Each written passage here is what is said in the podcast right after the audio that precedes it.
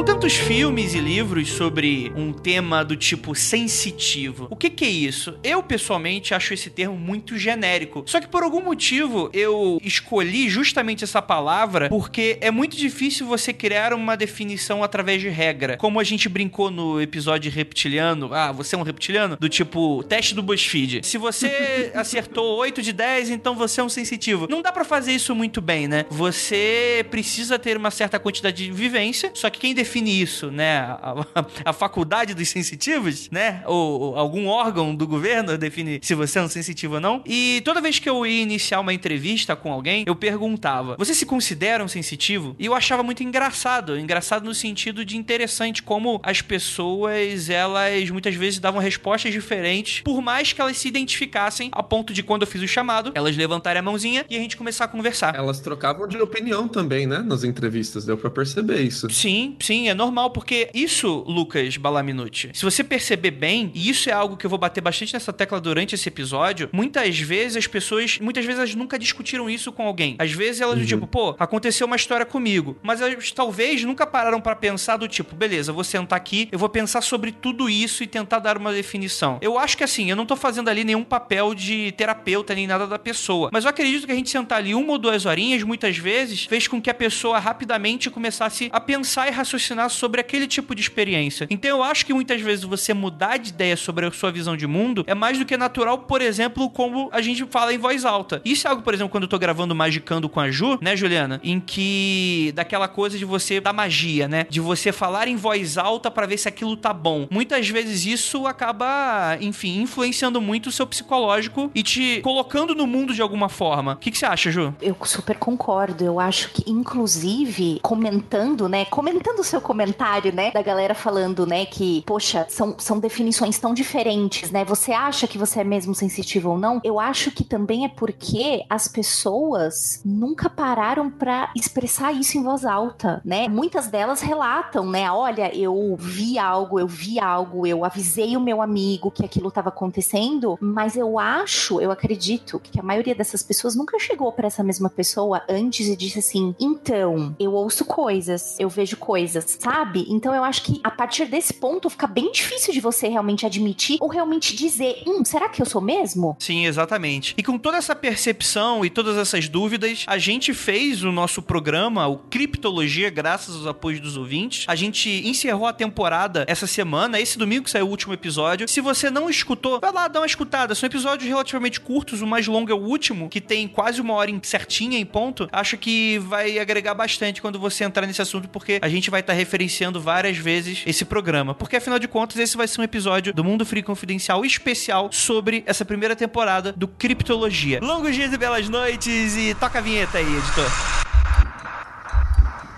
Não há nada de errado com seu áudio. Adentramos agora através dos seus sentidos.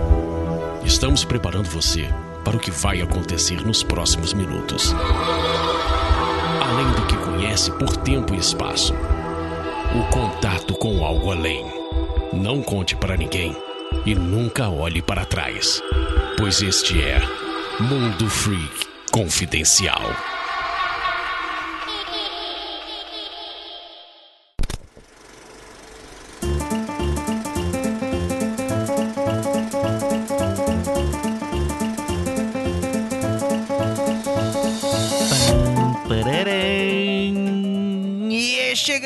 Mais um recadinho do Mundo Freak Confidencial, ouvinte. E agora, um recadinho muito do especial para você, porque primeiramente agradecemos a todos vocês que fazem esse programa sensacional. E ó, não vou falar hoje de Apoia-se, que vocês já sabem, não vou falar de PicPay, não vou falar de absolutamente nada a não ser a festa do ano para você que gosta do mundo freak. É isso aí, galera. Nosso sexto aniversário será comemorado nesse dia 13 de outubro.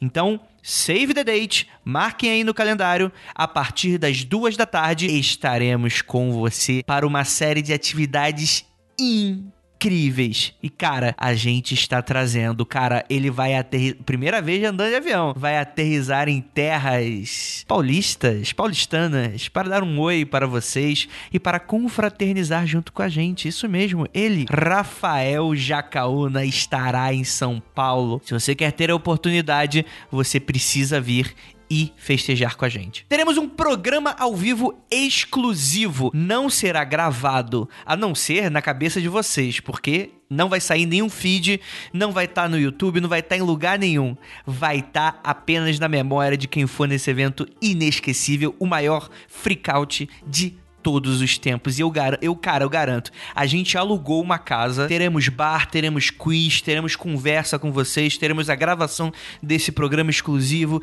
terão hambúrgueres. E, cara, eu vou dar uma vou fazer a surpresa para vocês. Sabe quem vai estar tá fazendo hambúrguer para vocês? Exatamente. Ele, aquele que renega seu próprio nome, Léo, que, cara, para quem não conhece o Léo, ele gosta muito de hambúrgueres a ponto de querer fazer para os outros, olha aí. Mas não se engane, ouvinte. Há anos que eu conheço o Léo e ele tem o sonho de abrir a própria hamburgueria dele. Até o momento não foi possível, mas cara, eu já fui em prova teste dos hambúrgueres do Léo e do irmão dele. Cara, ó, chuchu no mel. E eles vão estar lá fazendo hambúrguer pra galera. Me prometeram preço especial para quem for no evento, inclusive para você aí, vegano vai ter uma opção para você. Cara, sério, não existe motivo para você não ir nessa festa. Vai ser inacreditável. Então, galera, a gente conta muito com a sua presença. Diferente de outros freakouts, a gente tá cobrando ingresso, mas é porque além de tudo que a gente vai utilizar lá, equipamento de som, além de ter o espaço da casa, o espaço vai ser só nosso, galera. É um espaço grande, espaçoso, vai ter lugar para sentar para quem quiser ficar sentado, vai ter lugar para ficar em pé com a gente para quem quiser ficar em pé e vai ter muita coisa legal, tá bom, gente? Então, eu espero de verdade que você que mora em São Paulo ou região, a gente tá avisando com bastante antecedência para quem for de fora, tiver tempo de planejar tudinho e ver com a gente. E para você que é apoiador, aguarde e-mail na publicação desse programa, porque você terá desconto especial no ingresso, tá bom, gente? Então é isso, bora lá para mais um episódio, galera. Contamos com a sua presença, bora festejar e tudo isso graças a você. É isso, bora lá.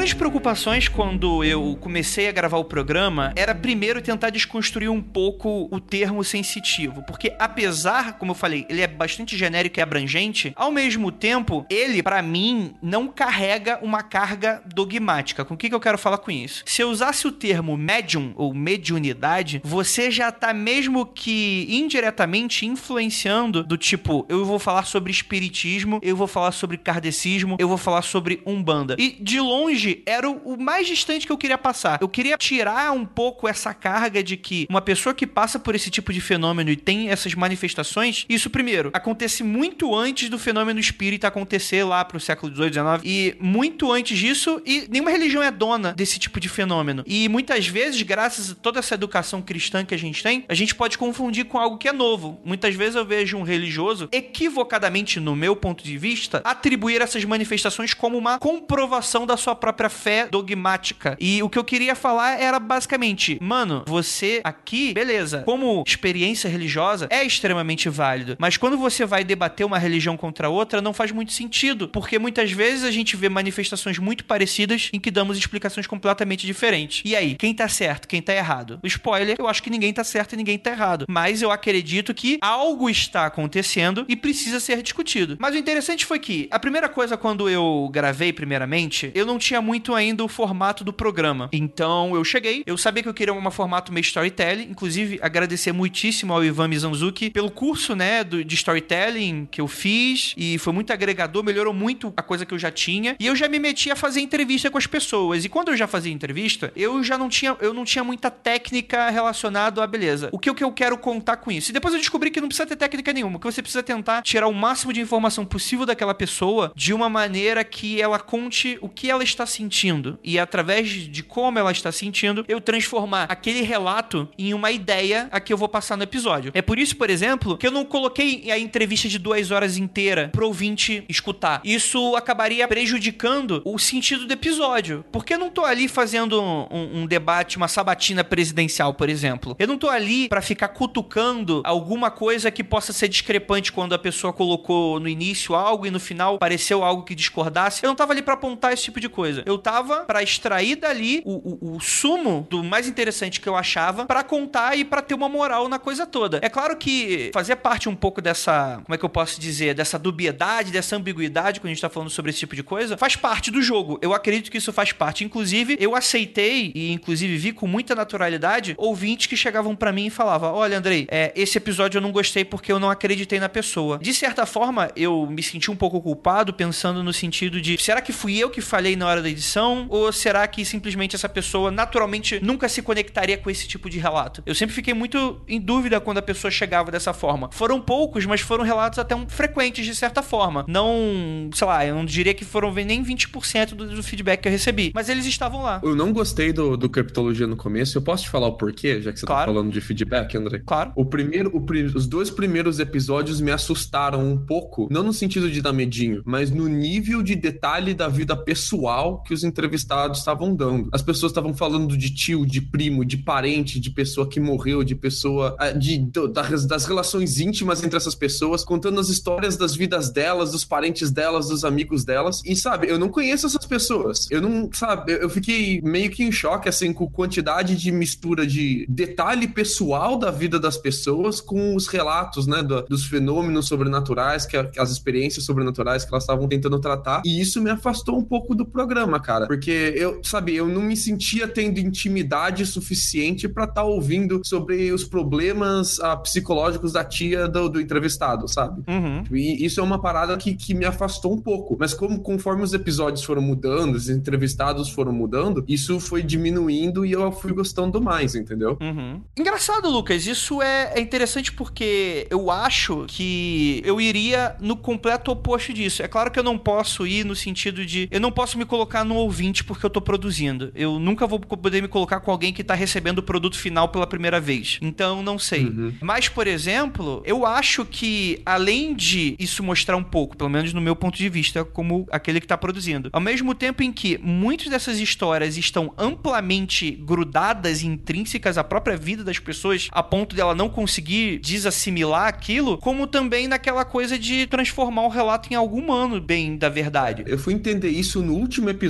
só. É. Que a, a, a, pessoa, o que ela pensa sobre os relatos dela e, e, a vida dela, essas três coisas é a mesma coisa na cabeça delas. Quando você falou que ser sensitivo é sobre identidade, eu acho que tudo se encaixou ali na minha cabeça e eu entendi por que, que elas são, uh, deram tantos detalhes íntimos, falaram tão, com tanto detalhe da vida delas, porque as experiências, esses detalhes e ser sensitivo é, é tudo a mesma coisa na cabeça delas. Eu entendi isso, mas é, é talvez estivesse sido um pouquinho melhor se fosse tendo uma escalada disso, porque já começa com um tapa na cara, né? Sim, exato. Mas, mas assim, é, eu não sei se vocês perceberam, né? Mas o meu objetivo era esse. Do tipo começar. e, e nasceu um pintinho aqui, cara. Eu estava chocado. adorei! Vou super usar isso na minha vida agora. é sobre, retomando um pouquinho o que o Lucas falou, né? Eu fiquei um pouco assustada no começo, porque alguns entrevistados, eles não disseram o nome, tal, né? Então, são as identidades preservadas, tal. Mas outros disseram, e aí, e aí eu fico pensando, nossa, é de uma coragem, eu interpretei assim, né? É de uma coragem você vir a público e contar histórias desse calibre, porque essas pessoas já sofrem, e eu vejo muito isso na fala do Marcelo, sabe? As pessoas já sofrem com elas mesmas, né? O, Marcelo sempre diz assim: ah, eu devo ser louco, eu devo ser louco. E ele tem uns, uns relatos, assim, que são de arrepiar a espinha, né? Então, a própria pessoa, né? A gente tá totalmente imerso num mundo que 100% do, do, do nosso tempo, dos nossos valores estão devotados ao material. E a gente separou muito bem as duas coisas. E tem gente que hoje não chega nem num outro ponto, nem, nem nenhum, nem outro. Eu sempre acho que os dois extremos são muito complicados. Mas vir a público e falar com tantos detalhes algo que, para a grande maioria das pessoas, é mesmo um atestado de ih, cara, acho que você não bate bem. Imagina, que história é essa? Não, isso aí foi uma coisa cabeça, tomou um remédio errado. Ah, isso aí tava drogado. Então, eu acho que essas pessoas, elas já passam um tempo muito difícil com elas mesmas, aceitando que, puta, eu vejo o rolê. Eu olhei ali pra sacada e vi a moça olhando para mim. Por que, que as pessoas não veem isso? Será que o problema sou eu? Será que eu sou um problema? E aí já tem esse, esse processo e ainda vir a, público e contar isso também. Eu achei, assim, de uma coragem muito foda, assim, de dividir todas essas histórias. Foi, isso foi bem impressionante para mim. Eu acho muito legal porque toda vez que a gente vai discutir sobre esse tipo de assunto, a gente tem, por exemplo, isso é a base do mundo free confidencial. Você ter essa dualidade entre o cético e o believer. Inicialmente você tem primeiramente uma resposta mercadológica a isso, porque um ouvinte que gosta desses assuntos, mas é cético, gosta de ver desmistificação, ele vai poder escutar e ele vai se sentir identificado com um dos participantes, ao mesmo tempo que o cara que gosta desses assuntos e acredita vai se sentir representado quando o Rafael grita é o demônio. Mas além disso, isso parte um pouco da minha influência. Eu, por exemplo, como um agnóstico, como eu deixar bastante aberto diversos tipos de possibilidades paranormais e sobrenaturais poder acontecer, ao mesmo tempo me manter muito cético com muitas coisas, isso faz muito parte de mim. Eu acho que eu nunca conseguiria criar um podcast como o Mundo Free Confidencial se não fosse por essa questão de dessa dubiedade. Eu não conseguiria ser, fazer um podcast só cético, um podcast só believer, porque eu naturalmente eu sou muito cínico com algumas coisas da mesma forma. E quando eu fiz o criptologia, grande parte do meu medo foi exatamente as pessoas não comprarem a ideia, porque afinal de contas, você tá lidando com pessoas que você não conhece e é muito mais natural você encarar aqueles relatos que são muito alienígenas para você. Isso quando você não se identifica com o relato, isso quando você é cético, é descrente ou simplesmente não é com você que acredita. Então, poxa, o relato do, do Marcelo quando ele diz que foi para aquela área, abre aspas, inferno, abre aspas, umbral, aquilo ali é, é quase uma ficção científica, é o que está sendo escrito hoje nos livros de Umbanda que tu chega, às vezes o cara vai chegar e falar: "Não, para com isso". Tipo, porra, não, isso não existe, né? E é muito difícil você se colocar. E aí eu já levanto uma possibilidade para as pessoas que são um pouco mais descrentes, na maneira que e isso é algo que eu falo bastante. Muitas vezes não é o que se diz, mas é como se diz. Não tem nenhum problema você não acreditar na história. Você achar que a pessoa exagerou, que ela colocou, né, deu aquele, aquela subida de tom para te convencer de algo ou pra se fazer de especial, por exemplo, se esse fosse o caso. Eu sei que os entrevistados não foram assim, mas muitas vezes a pessoa que tá escutando pode achar que a pessoa tá querendo aparecer. Mas eu sempre pergunto, se o Lucas, por exemplo, chega para mim e fala, pô, Andrei, pô, aconteceu uma parada muito bárbara aqui no, na faculdade, aconteceu isso, isso, isso. Se eu chegasse para você, Lucas, e falasse, cara, por exemplo, aquele lance lá do paintball, que te atiraram com uma arma de paintball. Só para explicar pro ouvinte, teve uma época aqui, durante as eleições americanas ano passado, ano retrasado, aliás, que tinha uma galera que era contra a imigração que passava de caminhonete atirando com arma de paintball em aluno que tinha cara de imigrante. E eles atiravam em todo mundo que tinha cara de, de estrangeiro, né? E, tipo, é uma tremenda ignorância. Eles acertaram até americano nessa parada. Deu, deu rolo, deu cadeia isso depois, mas foi meio tenso. E se eu falasse para você que eu não acredito nessa história, que eu acho que você inventou? Então, eu ia me sentir muito mais vítima ainda, né, cara? Porque além de ser um alvo de uma parada, agora ninguém quer acreditar que eu sou alvo de uma parada, né? Você se sente sem saída, né, cara? Um beco ali que você não tem pra onde ir. Sim, e isso é interessante porque eu acho que todo mundo te conhece, eu te conheço, sou seu amigo, mas mesmo assim, quando uma pessoa que eu não conheço, alguém vem com um relato de qualquer espécie que não sobrenatural, ou alguma dessas tipos de manifestação, se eu chego para falar, cara, eu acho que você tá falando é uma bobagem, eu acho que é mentira, eu não consegui acreditar no que você tá falando. Para mim, isso seria de uma, uma falta de educação enorme. Eu não consigo me imaginar fazendo isso com uma pessoa. E muitas vezes, depois de um tempo, eu comecei a pensar, cara, por que, que a gente naturaliza tanto essa descrença com o relato do outro? Total. Dependendo do tema, saca? Acrescento algo ainda à tua fala. Eu já deixei de contar coisas, não de cunho sobrenatural, tá? Coisas, enfim, que aconteceram na minha vida para as pessoas, ou publicamente, ou num site do. ou Twitter, alguma coisa assim, porque eu tinha certeza que alguém ia vir e falar assim, nossa, que fanfic. Porque ah, agora. Direto, porque direto. agora é o, a palavra, né? Tudo que você conta, se tiver um dedinho de sensibilidade no teu relato, nossa, que fanfic, hein? Ai, é, eu tava lá, eu era lâmpada, sabe? Tipo, é, as pessoas são, elas são muito, eu acho que é, é, é muito prudente que nós vejamos as coisas com um certo, né? Poxa, caramba, aconteceu isso. Mas assim, vou repetir o que eu falei no começo. Os extremos são muito perigosos, né? Você não acreditar em absolutamente nada só porque tá na internet você acha que a pessoa quer irritar, ela quer like, é complicado.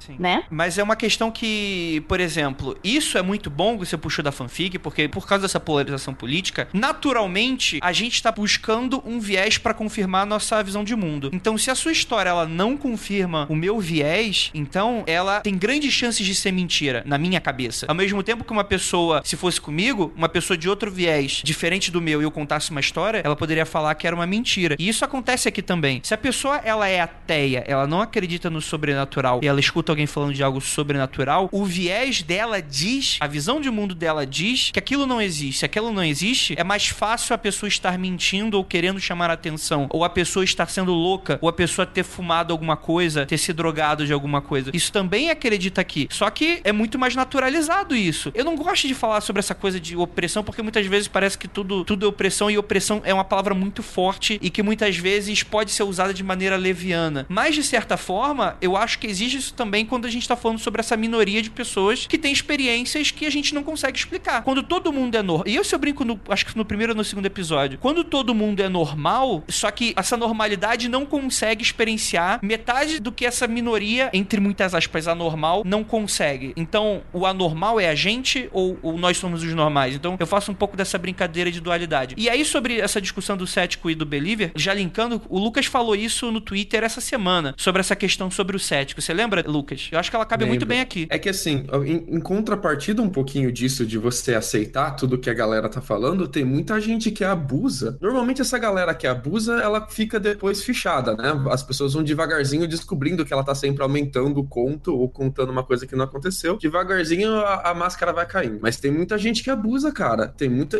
Nem, nem que seja uma parada pequena, assim, por exemplo. Eu tinha um amigo aqui que ele tava sempre falando que ah, ele jogava bola aqui, que ele tava sempre falando que ele tava sempre fazendo gol, tava sempre ganhando o jogo. Aí tinha jogo que ele nem jogou, que ele tava falando para mim que ele fez gol, entendeu? Sim, sim, sim. mas, é, mas a, a, todo, todo mundo faz isso. É uma parada que você tem que, tem que entender. Todo mundo faz isso. Você não precisa brigar com a pessoa por causa disso. Mas eu acho que é um pouco saudável a gente colocar as pessoas em xeque como responsáveis pelo que elas falam. Especialmente quando elas estão contando histórias que envolvem outras pessoas, né? Muitos dos entrevistados falaram de família, deram nomes de amigos. Então acho, acho legal a gente, pelo menos, ali ter uma certeza do quanto é verdade aquilo que ela tá falando, né? Claro, claro. Principalmente se há alguma acusação de algo, né? É, exato. Sim. então, a, a, aqui vai, vai umas dicasinhas para você não ficar, não ser aquele cético bitolado que desacredita em tudo, mas também não ser aquele cara que, é, que sabe, tu, todas as experiências de todo mundo que todo mundo já viveu são exatamente daquela jeito que é contado, sabe? Que também não precisa ser assim. O ceticismo, ele tem que ser saudável, cara. Ele não é a descrença em tudo. Porque se você descrê em tudo, na verdade você só tem uma crença pronta e preparada. Você já tem a resposta para tudo, né? É só uma outra forma de você ter crença, descrer em tudo. O ceticismo, ele não, ele não vive no final, não vive na conclusão. Ele mora no começo, na maneira com que você trata a informação nova no começo. Então faz o seguinte, ouvinte. Parte da premissa fundamental que o possível, ele é diferente do provável. Um fato, ele pode ser muito possível e ele pode ser muito provável e vice-versa. Então a gente pode ter diferentes níveis de certeza sobre a veracidade do fato. Possível é sobre a capacidade de algo ser realizado, provável é um julgamento de valor que a gente faz depois. E se a gente disser que algo é muito pouco provável, não quer dizer que aquilo é impossível, entendeu? Ó, vou te dar um exemplo, André. O Lucas, ele tem a capacidade de comer um balde de guacamole, porque ele adora guacamole, ele ama guacamole. Mas é muito improvável que eu faça isso, porque eu sei que se eu comer um balde de guacamole, eu não vou sair do banheiro amanhã. Então, eu, eu recomendo Mas você, você não vai sair do banheiro e vai estar muito feliz, eu aposto. o Lucas de amanhã vai estar triste, mas o de hoje. o de hoje vai estar felizão. Você vai, vai. pro banheiro guacamole. Exato. Nossa, Andrei, velho.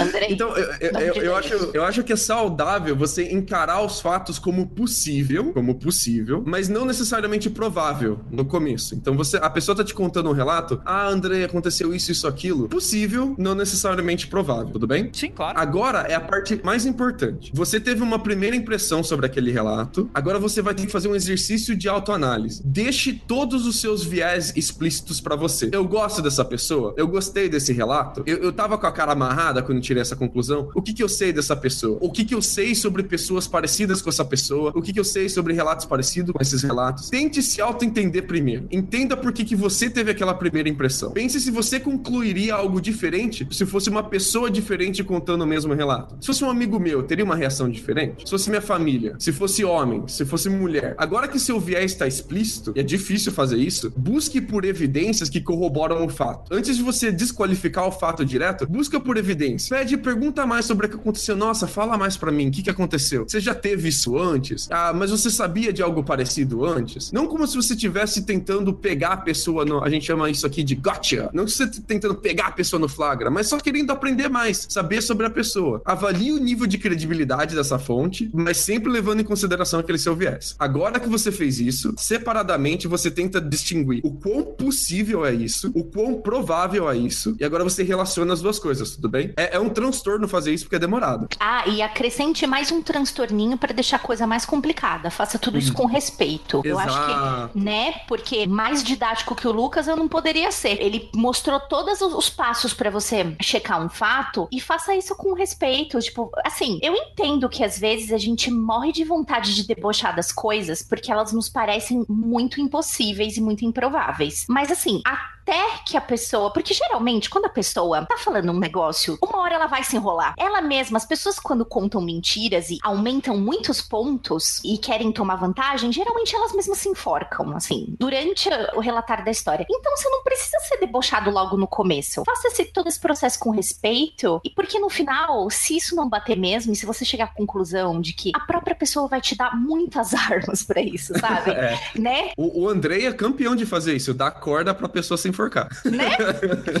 Mas é isso que é, sabe o que é legal desse tipo de coisa? Por exemplo, mais da metade das pessoas que eu entrevistei no Criptologia eu já conheço pessoalmente. Grande parte delas são meus amigos pessoais, assim. Isso é algo que eu inicialmente não queria fazer, só que por um acaso no podcast, enquanto a gente vai lidando com os ouvintes, muitas dessas pessoas acabam entrando em contato comigo e aí a gente começa a ter uma certa relação. Então é meio que, o, entre aspas, o diferente da história sou eu que acabo tendo contato com muitas pessoas porque a gente tem esse veículo de mídia aqui, né? Mas é muito interessante porque eu parto do viés em que todas as pessoas estão contando a verdade. Por dois motivos. Primeiro, é indissociavelmente, nem se eu não fizesse isso, eu poderia, porque é impossível para mim, porque eu conheço e são minhas amigas. Então, eu já não acho que naturalmente elas estão lá mentindo e fazendo eu perder o meu tempo. E em segundo, grande parte do que eu queria passar com criptologia é que, no fundo, no fundo, no fundo, e é por isso que eu não tava lá para ficar batendo na pessoa do tipo, tentando, tentando, tentando, tentando, como se fosse fosse, sei lá, o ateu ateia tentando provar o ponto de que nada daquilo é verdade. Porque eu não tava ali para falar que era, se era verdade ou se não era verdade. Eu deixo isso pro ouvinte. E a ideia do Criptologia é a gente passar a ideia, a gente passar a história. Olha só, conheça aqui o João. O João, ele é um cara que ele tem 33 anos, ele é servidor público e ele mora, sei lá, em Mato, Mato Grosso do Sul. Essa é a história do João. Quando o João fica quieto, terminar, eu encerro aquela gravação, ninguém nunca mais vai ver o João. Mas vocês vão ter um recorte do que o João é pelo que ele tá falando. Então, mais do que tudo, ainda assim, eu, pelo menos da maneira como eu lido como produtor do podcast, eu tô lidando para mim como uma pequena peça. Uma pequena peça que é essa percepção que as pessoas depois vão ter. E cada um vai ter a sua. E, obviamente, eu vou também trabalhar uma mensagem. Então, eu vou lapidando para ficar no formato mais ou menos que eu quero. Obviamente, eu não terei nada do que os participantes falaram. Eu troquei algumas ordens, né? Peguei um sentido aqui e coloquei no lugar certo para criar um pouco desse ritmo, dessa narrativa, para na hora quando entrasse a minha fala eu tentasse eh, potencializar aquilo que estava sendo falado e por aí vai. É, tanto que, por exemplo, teve um cara que comentou que eu achei extremamente de mau gosto. Teve pouquíssimas pessoas que foram chatíssimas, assim. Teve duas só. E uma delas foi essa pessoa que fez um comentário que ouve falar de nome de uma entidade e a pessoa, com seu próprio viés, não só desacreditou, não foi a parada de desacreditar, associou aquilo como uma figura ruim, uma figura negativa, uma figura que, na visão religiosa dela, e você já deve imaginar que tipo de entidade eu tô falando que tipo que era a religião da pessoa, chegou e falou: "Não, essa pessoa tá sendo obsidiada, essa pessoa não sei. Eu não quero, eu não tô ali para que para confirmar o teu viés de confirmação. Pelo contrário, eu tô para tentar te fazer pensar um pouco sobre aquilo, digerir e você tentar sair com alguma coisa. Isso para mim é o que significa a gente ter contato com outras pessoas. Eu não tô ali para chegar e, poxa, eu só vou ter contato com as pessoas que concordem comigo, né? Isso isso eu acho,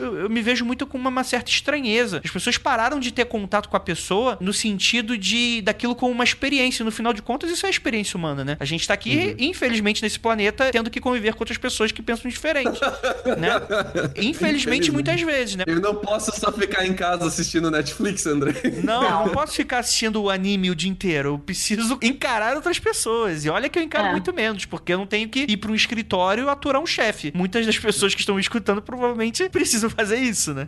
Mas, ó, André, aqui, aqui vai a dicasinha para todo mundo, então. Eu não acredito em muita coisa que os entrevistados falaram. Eu não acredito, eu não acho que seja possível. Bom, mas eu faço o seguinte exercício na minha cabeça. Eu parto do princípio de que aquilo é possível. E, usando essa premissa de que é possível, como que isso afeta a minha conclusão? Como que eu encaro esse fato agora? E eu teço todo o exercício de fazer essa análise de, ok, se isso é, isso é possível, então pode ser que isso daqui aconteça, pode ser que isso daqui seja dessa forma ou de outra forma, olha que legal, tem isso aqui também. Você não precisa tirar sua conclusão baseado em premissas que você não sabe se são possíveis ou não. Isso é importante. Mas você pode fazer esse exercício na sua cabeça de você, em vez de ter só a sua verdade, trocar a chavinha dela e falar, ok, eh, se eu não acredito nisso, vamos fazer de conta que eu acredito e ver até onde vai. E depois, se você quiser voltar atrás e falar, olha, eu, eu vi até onde vai esse raciocínio, legal. Se algum dia eu mudar de ideia, eu, é eu sei que já é isso daqui. Isso daqui já tá guardado na minha cabeça, entendeu? Sim. Sim, e eu quero dizer uma coisa, eu gostei muito desse seu posicionamento, Andrei, perante os, os relatos, porque eu assisti aquele seriado novo, é, um, é uma série de documentários, né? O seriado que se chama Turismo Macabro. Sim. E no primeiro episódio, eu quase desisti da série porque eu achei o apresentador extremamente debochado. Ele é babacão. E assim, ele tava sendo babacão. Eu, eu muito concordo, então eu vou um pouquinho mais pra frente, talvez eu dê um spoiler, mas ele tá na Europa e ele tá vendo uma coisa que tá acontecendo ali na Europa que é um absurdo, né? Assim, é muito na cara. Aí ali eu aceito ele ser debochado. Ele fala, cara, qual é a lógica de vocês? E ele pergunta mesmo na cara, de vocês fazerem isso. Isso não tem lógica alguma. As pessoas fogem disso durante a vida inteira e vocês estão aqui brincando disso. Ali eu concordo com o deboche. Mas o primeiro episódio quase me fez desistir da série porque eu achei ele extremamente babaca. E aí, eu acho que foi passando o tempo, ele foi indo para certos lugares tal, e tem um episódio que ele fica assim, passadésimo. E aí, para mim, foi uma meio que uma redenção como espectadora do tipo, tá vendo, querido? Tem muito mais coisa acontecendo no mundo do que só você dentro da Nova Zelândia, dentro do seu escritório, né? Então, para mim, foi uma redenção como telespectadora, mas eu achei ele nos primeiros capítulos muito babaca. Eu falei assim: ah, eu não vou ver. Tudo bem, ah, ele não acredita nesse negócio, mas eu não vou ver o cara debochando de uma cultura, sabe? Para mim, parecia que ele tava debochando. Olha como essas pessoas são atrasadas, kkk, e eu sou tão desenvolvido na Nova Zelândia. Sim. E aí, isso foi mudando. Eu gostei que ele foi mudando. Ele deixa de ser babaca, eu acho que ele disfarça melhor. isso, é, eu acho que, que isso deixa um pouco mais palatável, mas eu quase desisti por causa disso. Eu não quero saber a sua opinião. Eu quero que você me mostre o que tá acontecendo num lugar que talvez eu nunca chegue, por exemplo, como Myanmar. Eu quero saber o que acontece, mas eu não, eu não quero saber se você tá debochando que o cara usa saia, entendeu? Sim, exato, né, cara? E eu acho que grande parte do, da minha missão, no cripto, minha missão divina no Criptologia, era tentar entregar o máximo dessas histórias sem alterar muito. É por isso, por exemplo, que eu falo 1% do episódio só, né? Eu não tô lá para tecer a minha opinião sobre isso. Pelo contrário, as horas que eu tô é, fazendo uma inserção do meu áudio, eu tô muitas vezes fazendo uma pergunta. Se você perceber e escutar de novo, eu tô sempre fazendo uma pergunta, oferecendo um questionamento, oferecendo um outro ponto de vista, ou muitas vezes eu tô tentando fazer essa desconstrução e desassimilar. Como, por exemplo, quando a gente volta com o Marcelo e ele fala sobre suas viagens, né? Vamos colocar, vou até evitar o termo viagem astral. Mas ele faz aquelas viagens entre muitas aspas espirituais. Eu chego para você e falo: qualquer pessoa que vai escutar isso hoje no Brasil tem um viés espírita para entender e interpretar isso. Então eu chego no meio do episódio, eu chego e falo: ó, isso acontece na cultura XYZ, isso acontecia na antiguidade, isso não é novo. Não existia Allan Kardec na Grécia Antiga, não existia o Exu Caveira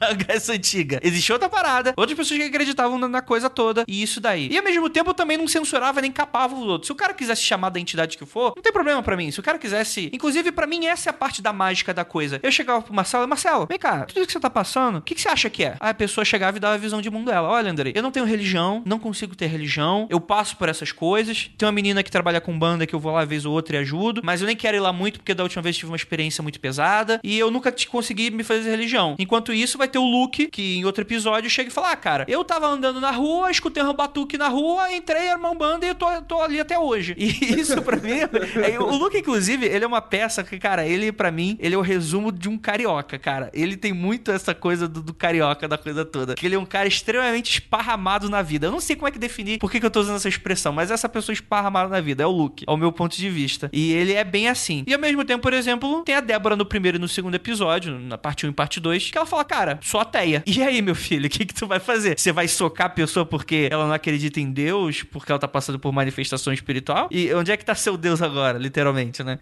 Eu acho que uma coisa que você fez muito bem, Andrei, é você calibrar não exatamente o nível do seu ceticismo, mas o que ser cético quando você tá fazendo uma pergunta. Eu vou explicar. Você pode ser cético com diferentes elementos de um relato. Você pode duvidar do que aconteceu e achar que a pessoa tá mentindo. Você pode duvidar do fato, mas achar que realmente a pessoa acredita que alguma coisa aconteceu. Você pode duvidar da maneira com que ela tá contando, mas achar que alguns elementos daquilo são verdade, por exemplo, exagerando. A parada que é que na sua posição naquele momento, não cabe você questionar se a pessoa tá mentindo e não cabe é, questionar se o fato realmente aconteceu. O que cabe você questionar são os elementos que ela tá contando. Você dá corda para ela dizer, olha, ah, era, era um vulto negro. Ah, mas esse vulto negro tinha forma. Ah, ele era, ele era desfigurado, mas às vezes ele aparecia com chifre. Você conversava com esse vulto negro, você perguntou para ele do chifre. E com isso, sendo cético, com esses pequenos elementos, sem ser chato, você vai conseguindo que a pessoa desenvolva o pensamento dela junto com a entrevista, entendeu? É, mais do que isso, né? Você vai desabrochando exatamente o que estava passando com a pessoa na, hora, né? Porque, por exemplo, para ela, é muito comum ela falar, apareceu X. Tá, mas calma aí. Ela apareceu num vulto, ela apareceu numa nuvem, ela falou o quê? Ela era transparente? As pessoas à sua uhum. volta, o que, que acharam? O que, que você sentiu? Isso para mim era o mais importante. O que, que você sentiu quando apareceu na sua frente? Porque para mim é isso que vem a, a, parte humana, pelo menos. É, foi o que eu tentei trabalhar o máximo possível,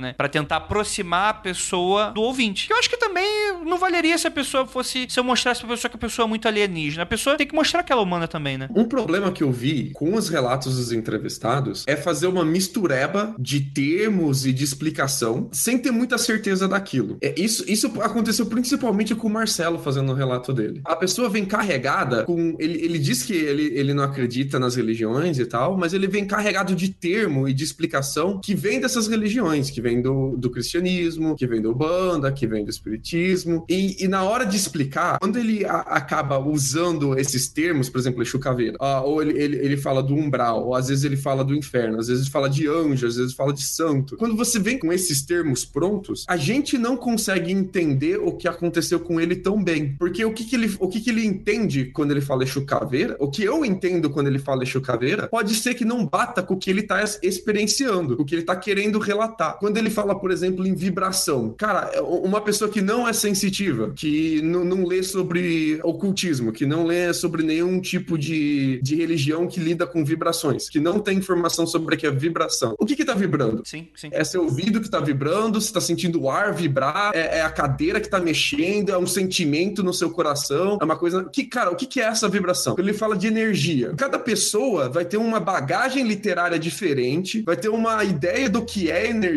e vai remontar o relato dele de maneira diferente. E eu entendo que você não tem como descrever as suas experiências a não ser que seja a, através das coisas que você já leu, através das coisas das religiões que você já passou, através desses termos que você conhece. Mas eu acho que, que rola um descuidado na hora de fazer esses relatos, que, que a pessoa vai, vai jogando um monte desses termos e, e a, acaba ficando tipo um recorte cole dadaísta na minha cabeça de tudo que é termo possível e eu não consigo entender o que, que ele tá sentindo, entendeu? Vira um, vira um Romero Brito. Exato, é, o Romero Brito holístico, cara. Eu não consigo entender, cara. Cara, mas isso é, isso é muito engraçado, porque assim, eu não vejo esse seu comentário como uma crítica, eu vejo como um sentimento seu enquanto você tava escutando. Porque sim, sim. eu olho para isso que você tá me falando e eu enxergo de maneira diferente. Não desqualificando isso que você tá falando. Pelo contrário, eu tô reafirmando, eu realmente senti isso. E eu tive uma preocupação em tentar ver de que maneira eu posso passar isso para as pessoas, para que as pessoas não sentissem um pouco dessa carga. Só que aí eu pergunto, Lucas, para você: tem como uma pessoa que vive a vida toda banhada por esses termos, a sua vida toda, ela tem aquela explicação para dar? Porque eu entendo, Lucas, que assim talvez eu até possa estar tá rebatendo um pouco a crítica, criticando você. A ideia não é essa. Mas, por exemplo, você é um acadêmico. Você tá acostumado que, por exemplo, se você usar um termo, sei lá, por exemplo, a Tupá mencionou que foi chamada a atenção dela quando ela usou o termo folclore na conclusão de curso dela. Porque a palavra folclore, ela tá carregada de conceito ali e você precisa esvaziar um pouco disso quando você tá lidando academicamente. Então, quando você fala vibração, exatamente isso. isso. O que, é vibração? Vibração eu sei de moléculas que vibram, e aí você tem calor, você tem energia, você tem um monte de coisa sendo liberada, enfim, você tem um monte de coisa que você pode falar. Quanto menos vibra, mais frio é, quanto mais vibra, calor é. Eu, eu super entendo isso que você tá falando. Mas você entende que talvez é, a pessoa ela não, não esteja colocado dentro desse contexto e a única forma dela falar e conversar sobre aquilo é utilizar os únicos termos que ela conhece? É, não, então, eu, eu não tô nem achando que seja assim um problema tão grande assim. É que fica difícil pra gente entender a pessoa uhum. e fica difícil depois pra gente bater os nossos entendimentos entre a gente, assim. Por exemplo, eu tenho certeza que quando ele tava descrevendo assim o caminho dele pelo umbral, cada um aqui imaginou uma parada diferente. Sim. Porque ele fala de forma extremamente abstrata. E talvez seja exatamente porque ele tá sentindo e vendo e tendo todas essas experiências extremamente abstratas. Mas eu acho que ajudaria a gente a acreditar nele se ele não tivesse um pouco mais de cuidado na hora de explicar isso pra gente, sem trazer todas essas esses termos, esses palavreados holísticos. Porque se pega uma pessoa que sabe só teve o cristianismo na vida dela e você você chega e fala sobre vibração e energia, ela vai ter um entendimento. Se você pega uma pessoa que tem uma pegada muito umbandista, ela vai ter uma, um entendimento completamente diferente. E a gente vai ser três pessoas falando línguas diferentes aqui, cara. Sim, sim, não, eu concordo. Acho, acho que ajuda, ajuda, a gente a só falar a mesma língua, sabe? Uhum. É, só que exatamente esse é o problema, né? Como é que a gente consegue fazer, novamente, para um acadêmico faz sentido. Só como é que a gente vai conseguir resumir isso, como eu falei, por exemplo, o cara poderia ter usado bilocação ali no meio, eu, quando fui eu que usei, né? Uhum. Como é que você vai falar? Você vai falar viagem astral, você vai falar, enfim, desdobramento, como ele usa o termo, porque ele falou que ele era, que ele participou durante muito tempo em Rosa Cruz, se não me engano, era desdobramento que se usa oficialmente em Rosa Cruz. Talvez esteja falando bobagem. Cara, fala pra gente o que que tá passando com ele. Eu me vi flutuando no ar, eu não senti o meu corpo, eu conseguia ver meu corpo deitado na cama. Não, sim, entendi, eu entendi, sim. Ele fala isso. E, cara, quando ele falou isso, nossa, achei show, perfeito, entendi certinho o que, que ele tá sentindo, sacou? Agora, quando ele, quando ele fala assim, eu me senti bilocado em uma porta que eu não podia entrar. Eu falei, que que? que, que aconteceu aqui? sim, sim, sim. Sacou? Sim, sim. Mas aí eu, eu vou, vou, até estender um pouco essa crítica, não ao Marcelo, mas a mim, assim. Como foi a primeira entrevista que eu fiz, foi com do Marcelo e com a Débora, eu acho que foi aí também o um momento que eu aprendi, que eu fui ensinado, foi aquele momento de falar, não, Marcelo, rapidinho, volta, me explica direito como é que funciona isso aí. Isso, para mim, é uma crítica a mim, porque eu não consegui tirar do entrevistado algo que pudesse ser um pouco mais claro para as pessoas que estavam escutando. Uhum. Inclusive, totalmente a mim. Eu, de nenhuma maneira, eu acho que o Marcelo tem qualquer responsabilidade ou querer. Pelo contrário, ele tá abrindo a vida dele para mim. Quem sou eu para falar que, que ele tem que usar o termo X ou Y, né? Mas uhum. foi culpa minha, né? Isso faz parte, obviamente, é uma crítica que eu aceito totalmente nesse sentido.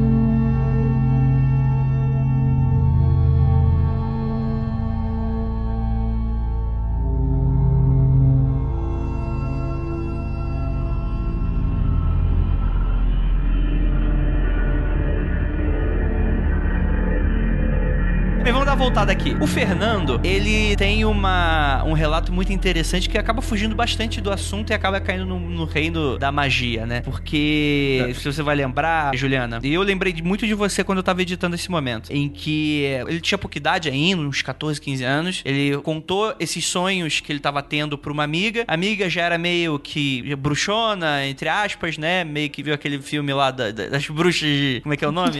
das... Jovens bruxas. Jovens bruxas falou: ah, pô, coloca isso aqui debaixo do seu travesseiro. Aí deu umas runas para ele, alguma coisa assim. Coincidentemente, naquela noite, ele tem aqueles sonhos que diversos animais atacam ele e que nunca mais se repetiu. Era um, era um padrão de sonho diferente. Pelo menos foi isso que eu interpretei. Como é que você enxergou da sua forma, Ju? Então, essa foi uma parte que eu fiquei um pouco cética. É. Não, não, mas não, não cética do relato dele, mas cética de que as runas teriam feito isso. Eu não sei, né? Como ele disse runas, eu estou achando que são as runas runas standard, usando uma palavra péssima, mas só para vocês entenderem. As runas mainstream, aquele joguinho que as pessoas mais usam hoje, que é o mais aceito. Então a gente tá pensando no Futark e tal. É, se for essa, porque tem uma série de outros conjuntos de runas, tá? Outras interpretações. Mas assim, mesmo em outras, eu fiquei um pouco. Eu falei, nossa, gente, mas runa fazendo isso? Dele, dele vindo, sendo atacado por sete animais diferentes. Eram sete sete runas, né? Eu entendi bem, né? Que ela deu sete runas para ele botar embaixo do travesseiro. Eu não lembro se foram sete runas. Acho que, sei lá, um saco de runas. Não lembro exatamente. É, eu também não me lembro bem. Talvez você tivesse associado porque o número de animais, né? Talvez. Pode ser, pode ser. Primeiro que sete é um número que representa algo assim super uh, cabalisticamente falando e já usando o termo cabalisticamente dentro de uma de uma visão mais ocidental, mais cristianizada. É o número sete, quando a gente tá falando de runa, não é não, não tem o mesmo significado. Então eu fiquei, eu fiquei meio remoendo, falei, caramba, meu, mas o que será que essa menina. Então, Assim, a gente não sabe, né? A gente não sabe com o que ela tava lidando. Às vezes ela tava com outra coisa na mão que ela achava que era runa, não era runa. Enfim, mas fica a dica, gente. Não, não bota coisa embaixo do travesseiro. não.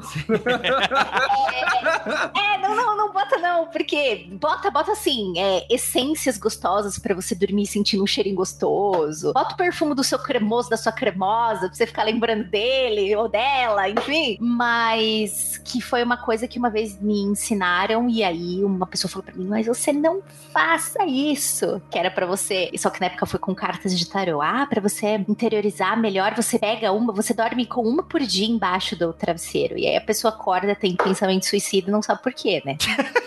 E, então, assim, mas eu fiquei, eu juro pra você que eu dei um pause nessa hora. Eu falei, caraca, eu fiquei tentando retomar na minha cabeça o que, que será que pode ter acontecido tal. Pra mim, não fez sentido, mas eu estou dizendo, pra Juliana, eu não sei o que eram aquelas pedras que ela deu pra ele. Eu não sei se eram runas mesmo, né? Então eu não posso julgar, mas pra mim, na minha visão de, de mundo hoje, eu falei, caraca, mas não, não tinha que ter acontecido isso. Mas, enfim, tentei ligar com, ah, caminho iniciático, será que os bichos estavam vindo? Não, não, mas não nada batia. Eu, eu não consegui chegar a uma conclusão. Voltando a esse lance da, da magia e tal, já o Luke, ele tem todo aquele jeito espalhafatoso de falar. Ele fala do quando ele era adolescente e um amigo dele que gostava de ser trevoso fez uma invocação goética. Ai, gente, mas você sabe que eu achei essa história triste, na real, né? Por causa do motivo. Sim, claro, é horrível. É que o jeito que ele conta é um jeito muito. Eu, não sei, eu, eu- eu gosto muito desse jeito carioca do Luke. Ele fala de uma maneira que, que me, me conquista muito. E aí você tem essa coisa, né? Que o amigo dele tinha o pai que usava droga e por isso tinha vários problemas. Ele chama um demônio pra falar pro pai parar de usar droga. Tipo, ah, eu vou fazer um sacrifício pra você pro meu pai parar de usar droga. Três meses depois, o pai dele começa a ter uma série de ziquezeiras que toda vez que ele usa droga, ele vê uma série de imagens monstruosas perseguindo ele. Isso pra mim é epítome do que que é a magia, assim. Tipo, é muita coincidência, né? Tipo, quando a gente coloca dessa forma, né? Obviamente, a gente nunca vai saber se isso é verdade no ponto de vista do, do relato de um amigo do amigo do cara que tá falando e também se isso já não era, por exemplo, um efeito já do psicoativo da droga depois de um certo tempo de uso, assim. Eu particularmente não sei. Mas de qualquer forma, é aquele tipo de relato que ele é gostoso de ouvir porque ele tem uma conclusão que ela é muito quase cinematográfica. É, do tipo, é, é um efeito que ele é muito claro. Então, eu chamei um demônio pro meu pai parar de usar droga e toda vez que ele usa droga agora, ele vê um demônio perseguindo ele. Então ele parou de usar droga porque ele ficou com medo. Caraca, isso é muito incrível pra mim. Posso ser cético? Claro, você tá aqui pra isso. O que me fode com esse tipo de relato, Andrei, é que a gente conta o que a gente acha que funciona e a gente não conta quando a gente acha que não funciona, quando não deu nada. Perfeitamente, sim, concordo. Então tem diversas pessoas que eu conheci que mexiam com o Goethe que pararam porque, cara, cansei de achar que eu invoquei demônio e nada acontecia, sacou? sim, claro. O papo não vira entrevista, não vai pra frente, não vai passar nas rodas de conversa. Tem muita coisa que a gente, olha, senti que essa, que essa pessoa vai se machucar hoje. Liguei pra ela, puta, ela se machucou justo hoje. Cara, e quantas vezes eu já não senti que alguma coisa ia dar errado e nada deu errado, sabe? Sim, claro. E nunca deu ruim. É, é que a gente foca no que deu certo e a gente acha que por causa disso, por, por alguma ação nossa, a gente atribui causalidade quando talvez não tenha. Então, quanta- quantas pessoas já tiveram um bad vibe depois de usar droga há bastante tempo? Isso não é associado a sobrenatural, né? É, não tem filho fazendo o demônio da Goetia, sabe? É, Sim, claro, obviamente, né? Mas acho que isso faz grande parte da narrativa da coisa, né, cara? Pelo menos é que o assunto do criptologia nessa temporada não foi magia. Então eu não eu puxei aqui só pra, pela curiosidade da coisa, assim. Mas muito parte de magia é a narrativa, né? Aí vai muito daquela coisa. O cara vai brigar pelo lado místico, pelo lado psicológico. No Magicando a gente é bem babaca com relação a isso, né? A gente fala, cara, se tu não quiser acreditar, acha aí que é truque psicológico. Tá cheio de gente de PNL aí que acredita em várias paradas aí, magia é a mesma merda. PNL mandou beijo. pois é, cara. Âncora psíquica, sei lá. É, essas porra. Eu, eu, eu sou chato quanto a isso, por causa que a, a galera tem o cuidado de usar termos genéricos e de não contar detalhe pra que essa narrativa funcione. Claro. Então você, por exemplo, aí eu mexi com isso e depois, tempos depois, quanto tempo? Quanto tempo demora pra fazer efeito o sacrifício que você fez? Se eu fizer um sacrifício, ele vai demorar mais tempo, menos tempo? Uhum. Isso, Porque se for de- depois de um ano, sabe? Pode ser qualquer outra coisa. Pode ser que seu pai. Foi a progressão do uso de drogas do seu pai que foi piorando até ele começar Sim. a ter bad vibe. Até do bad trip, desculpa. Então, sabe, esse tipo. Eu, eu vi, eu vi bastante já, mas bastante da galera que dizia ser sensitiva, que eu conheço, ah, dizendo: Ah, eu sinto que você viaja bastante. Por exemplo, eu tive aqui essa sensação, senti que você vai viajar bastante. O que, que é viajar bastante? Eu pego o carro todo dia 30 minutos pra ir no trabalho, isso conta? Uhum. Eu viajei esse ano por dois meses e eu nunca viajo tanto assim, isso conta? Eu viajei várias, várias viagens esse ano, mas foram viagens de um dia. Isso conta mais ou conta menos que a viagem de dois meses? O que é viajar bastante? Exato. Mas essa é a mágica da coisa. essa é a parada. É a livre associação que você vai fazer sobre isso, né? É, Exato. Agora, por exemplo, se a gente for. Vamos viajar mais um pouquinho aqui. Por exemplo, com o, o Thiago de Lima Castro, né? Ele, pra mim, ele tem duas passagens do relato dele que são bem bonitas, assim, no geral, assim. É, por exemplo, ele fala da caverna, em que ele tava meio que sendo atacado por um espírito de um escravo, vamos colocar assim, né? Eram de escravos fugidos que estavam na caverna e tal, e um deles se irritava porque as pessoas acabavam com a sacralidade do lugar. Chegava a galera de respeitava, vamos colocar assim. Cara, isso eu achei muito legal do tipo de relato, porque muitas vezes a gente perde muito essa conexão com o meio, com a natureza, né? Ele também tem outro relato ali, quando ele tá meio que invadindo uma região ali de mato, assim, ele começa a ter uma série de dores de cabeça e ele atribui isso a ataques, né? E aí, beleza, ele fala que ele viu elementais, fadas, que fala, tipo, essa questão do respeito à natureza, de sempre que você entrar no lugar de você pedir permissão. Cara, eu não faço a mínima ideia de como reagir a uma pessoa me contando algo assim. Eu conheço o Thiago, ele é um super brother, eu tenho a mais absoluta certeza certeza que ele não mentiu uma vírgula daquilo. E assim, a gente não tá mais falando de interpretação. A gente tá falando, Andrei, eu vi, tava lá, se comunicou comigo. E disse até como se comunicou. Não falou, não abriu a boquinha de fadinha, da sininho e, e, e bababá. Não. Mandava as mensagens através da mente, conversar e tal. Isso pra mim é, é tão inacreditável que eu mal consigo me colocar no lugar dele. Porque pra mim, eu não-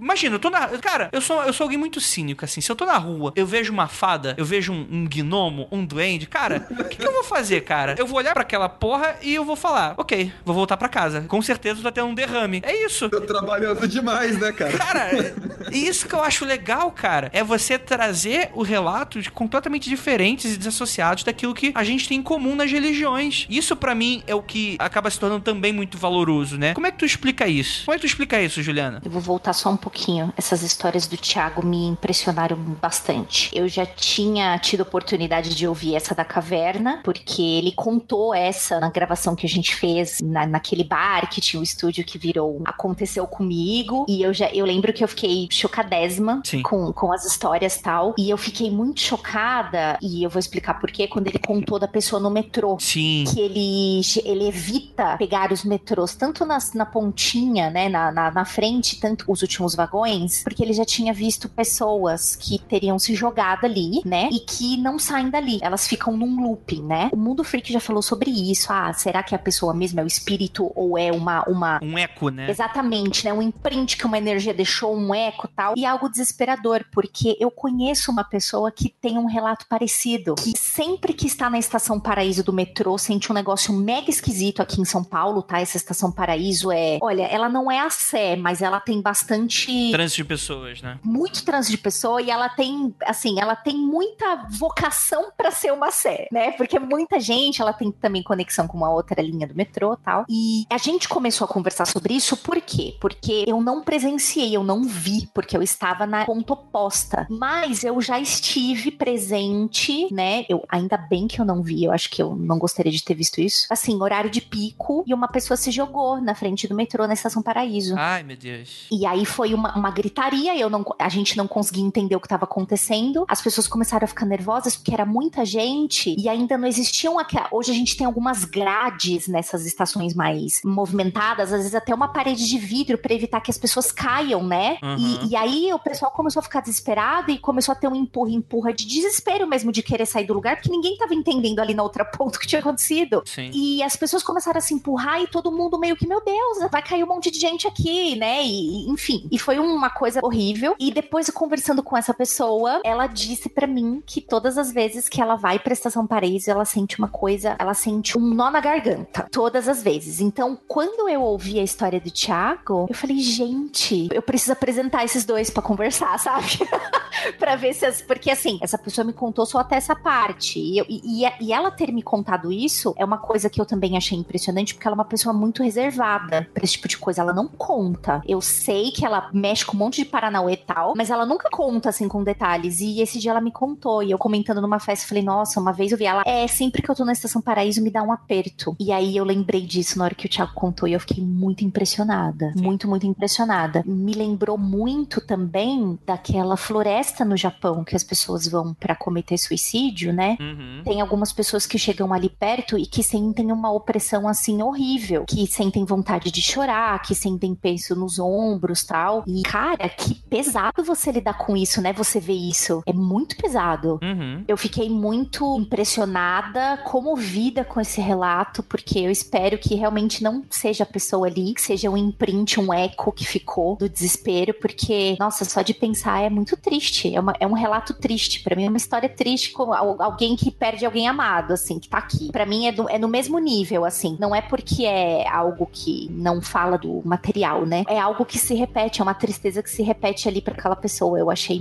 muito ruim. Isso, para mim, é interessante, porque muitas vezes quando a gente vai lidar com fantasia e terror, é, é comum pra gente imaginar, por exemplo, uma situação Idade Média, por exemplo. Ah, aquele lago morreram muitas pessoas e tem esses relatos e tal, e pá. Eu gosto muito de tentar trazer, principalmente porque eu lido bastante com fantasia urbana na literatura, esse tipo de coisa. Eu gosto muito de tentar trazer um pouco desse tipo de relato encarando como é que seria hoje. E é o tipo de coisa que dá muito para encaixar no metrô, né? Infelizmente, é o tipo de evento que infelizmente acontece, né? Muita gente utiliza o metrô para esse fim. Muitas vezes a pessoa que tá me escutando, ela mora em uma cidade que não tem metrô, ou então o metrô é pequeno e etc. A gente mora aqui em São Paulo, então o, o metrô é muito comum pra gente, né? Normalmente, em cidade pequena, esse, esse tipo de relato fica para casarões abandonados, casas antigas, igrejas que não funcionam mais. Sim. Pontes. Brasília tem histórias horríveis. Tem um shopping ali que é comum. A pessoa vai lá pro quinto, sexto andar e se joga. Isso é horrível, horrível, horrível. Mas um dia minha ficha caiu porque no Rio de Janeiro não usava metrô, morava em Jacarepaguá, não, não tinha metrô até o momento, até hoje não tem, né? Nem sei se abriu o da Barra que estavam prometendo. Mas então não tinha muito costume de usar metrô. Aí, vez ou outra, é quando eu vinha bastante pra São Paulo, não morava aqui ainda, mas eu já namorava a Ira, eu tava na casa de uma amiga e a gente tinha que pegar bastante o metrô, né? Porque eu tava indo pra Campus Party e tal. E vez ou outra me incomodava muito que o metrô toda hora parava. E, e tinha uma mensagem que passava, ah, objeto na pista, objeto na pista, objeto na pista. Que era comum. Acho que, inclusive, eu nunca mais escutei. Eu acho que eles pararam de falar, inclusive. Que eu pergunto, caraca, o pessoal é muito desastrado, né? O pessoal deixa cair celular, essas coisas. Eu nunca deixaria cair essas coisas e tal. Foi quando ela me explicou que não. Provavelmente foi alguém que efetivamente se matou, né? E não vão falar no, no rádio, ah, alguém se jogou na frente do, do trem, então por isso estamos atrás. Não, não vai ter esse. Tem uma. Um, é tátil, né? Você vai tentar colocar. Então, atrasos, é comum esse tipo de coisa até, né? Eu não sei se todas as vezes que isso aconteceu era porque alguém te jogou, mas é comum. E a gente não vê isso na mídia porque tem aquela, aquela questão daquele acordo, né? Uma situação muito tabu, né? Em que você evita falar esse tipo de coisa para não incentivar, não dar ideia, esse tipo de coisa, né? Mas realmente é algo bem triste, né? Se a gente for parar pra pensar, né? Essas situações e esses lugares, né? É bem complicado mesmo. Em contrapartida, vamos voltar aqui um pouquinho. A gente tem os dois últimos episódios da Marcela. E quando eu mandei mensagem pra Marcela, foi para falar daquela história do primo dela, que fechou, fechou a temporada, né? Vocês já devem, tá, devem ter escutado. E eu não sabia que ela era, que ela é considerada sensitiva, que ela tem diversas experiências, tipo de coisa. Eu chamei ela para conversar e acabou que, poxa, você já tem, vamos conversar. Cara, para mim, são histórias extremamente impactantes. Ao mesmo tempo que o Marcelo tem um pouco desse distanciamento, porque ele tem muito dessa questão das viagens, a Marcela, ela tem uma questão um pouco mais interna, do meu ponto de vista, e que ela tem um pouco dessa intuição. E é engraçado isso, que apesar dela falar que vê esse tipo de coisa, eu não sei se não é marcante para ela, eu não sei se as experiências não marcaram, mas 90% do que ela contou eram relatos de intuição. E, cara, muitas vezes eu tô, por exemplo, às vezes eu tô andando de carro, lá, Uber. Aí do nada dá a sensação ruim. Caralho, vai acontecer um acidente agora. Nunca aconteceu. E eu já tive isso diversas vezes. Diversas vezes, diversas vezes. Eu falo, cara, sei lá, em algum momento na minha cabeça bate uma ansiedade, alguma outra coisa, coisa. Cara, Ju, o que, que você achou dos relatos da Marcela? Caramba, como é que eu posso começar, né? A Marcela, pra mim, né, de todos os entrevistados, é aquela que mais vive com. Eu sempre lembro daquela cena dos Simpsons que ele tá. Ele fala assim: agora eu tô em Londres, agora eu tô não sei o que lá, que ele fica pulando, né, de um ladinho pro outro. Eu imaginei, para mim a Marcela, ela tem no dia a dia dela mesmo um pé no mundo aqui que a gente vive, paga as boletas e toma uma cerveja, mas de repente ela tá lá passando um pano na casa e ouve assim: e talarico, os espíritos talarico, bicho. Seu irmão comprou um carro. Como assim, bicho? né? Aí eu falei assim, caraca, porque assim, ela contou coisas muito tensas, assim, eu me, eu me emocionei muito com a história do primo dela, tal, né? Que ela teve uma conversa, tal. Mas, cara, você imagina, e eu vou voltar nesse ponto de novo, que é o que você viver, você tá lá fazendo teu... Cara, você tá no busão, sei lá, pegando o busão pra ir fazer compra, e de repente você começa a ouvir coisa. Deve ser muito muito difícil você lidar com isso. Me parece que a Marcela lida muito bem com isso, que ela tem as histórias emocionantes, ela tem as histórias tristes, muito tristes, trágicas, mas que ela meio que aprendeu a viver entre esses dois mundos mesmo. Para mim, eu acho que ela, eu acho que ainda mais ainda do que o Marcelo, porque o Marcelo, ele tem uma, um gesto de negação, né, que tá toda hora ele tá se afastando. É, eu até comentei com o André, eu falei, caraca, as escolhas profissionais, tal, da visão de mundo do Marcelo, eu, eu muito interpreto como, caramba, eu vou tentar equilibrar aqui pra ver se, né? E, e eu acho que a Marcela, ela chegou num ponto que ela mandou um.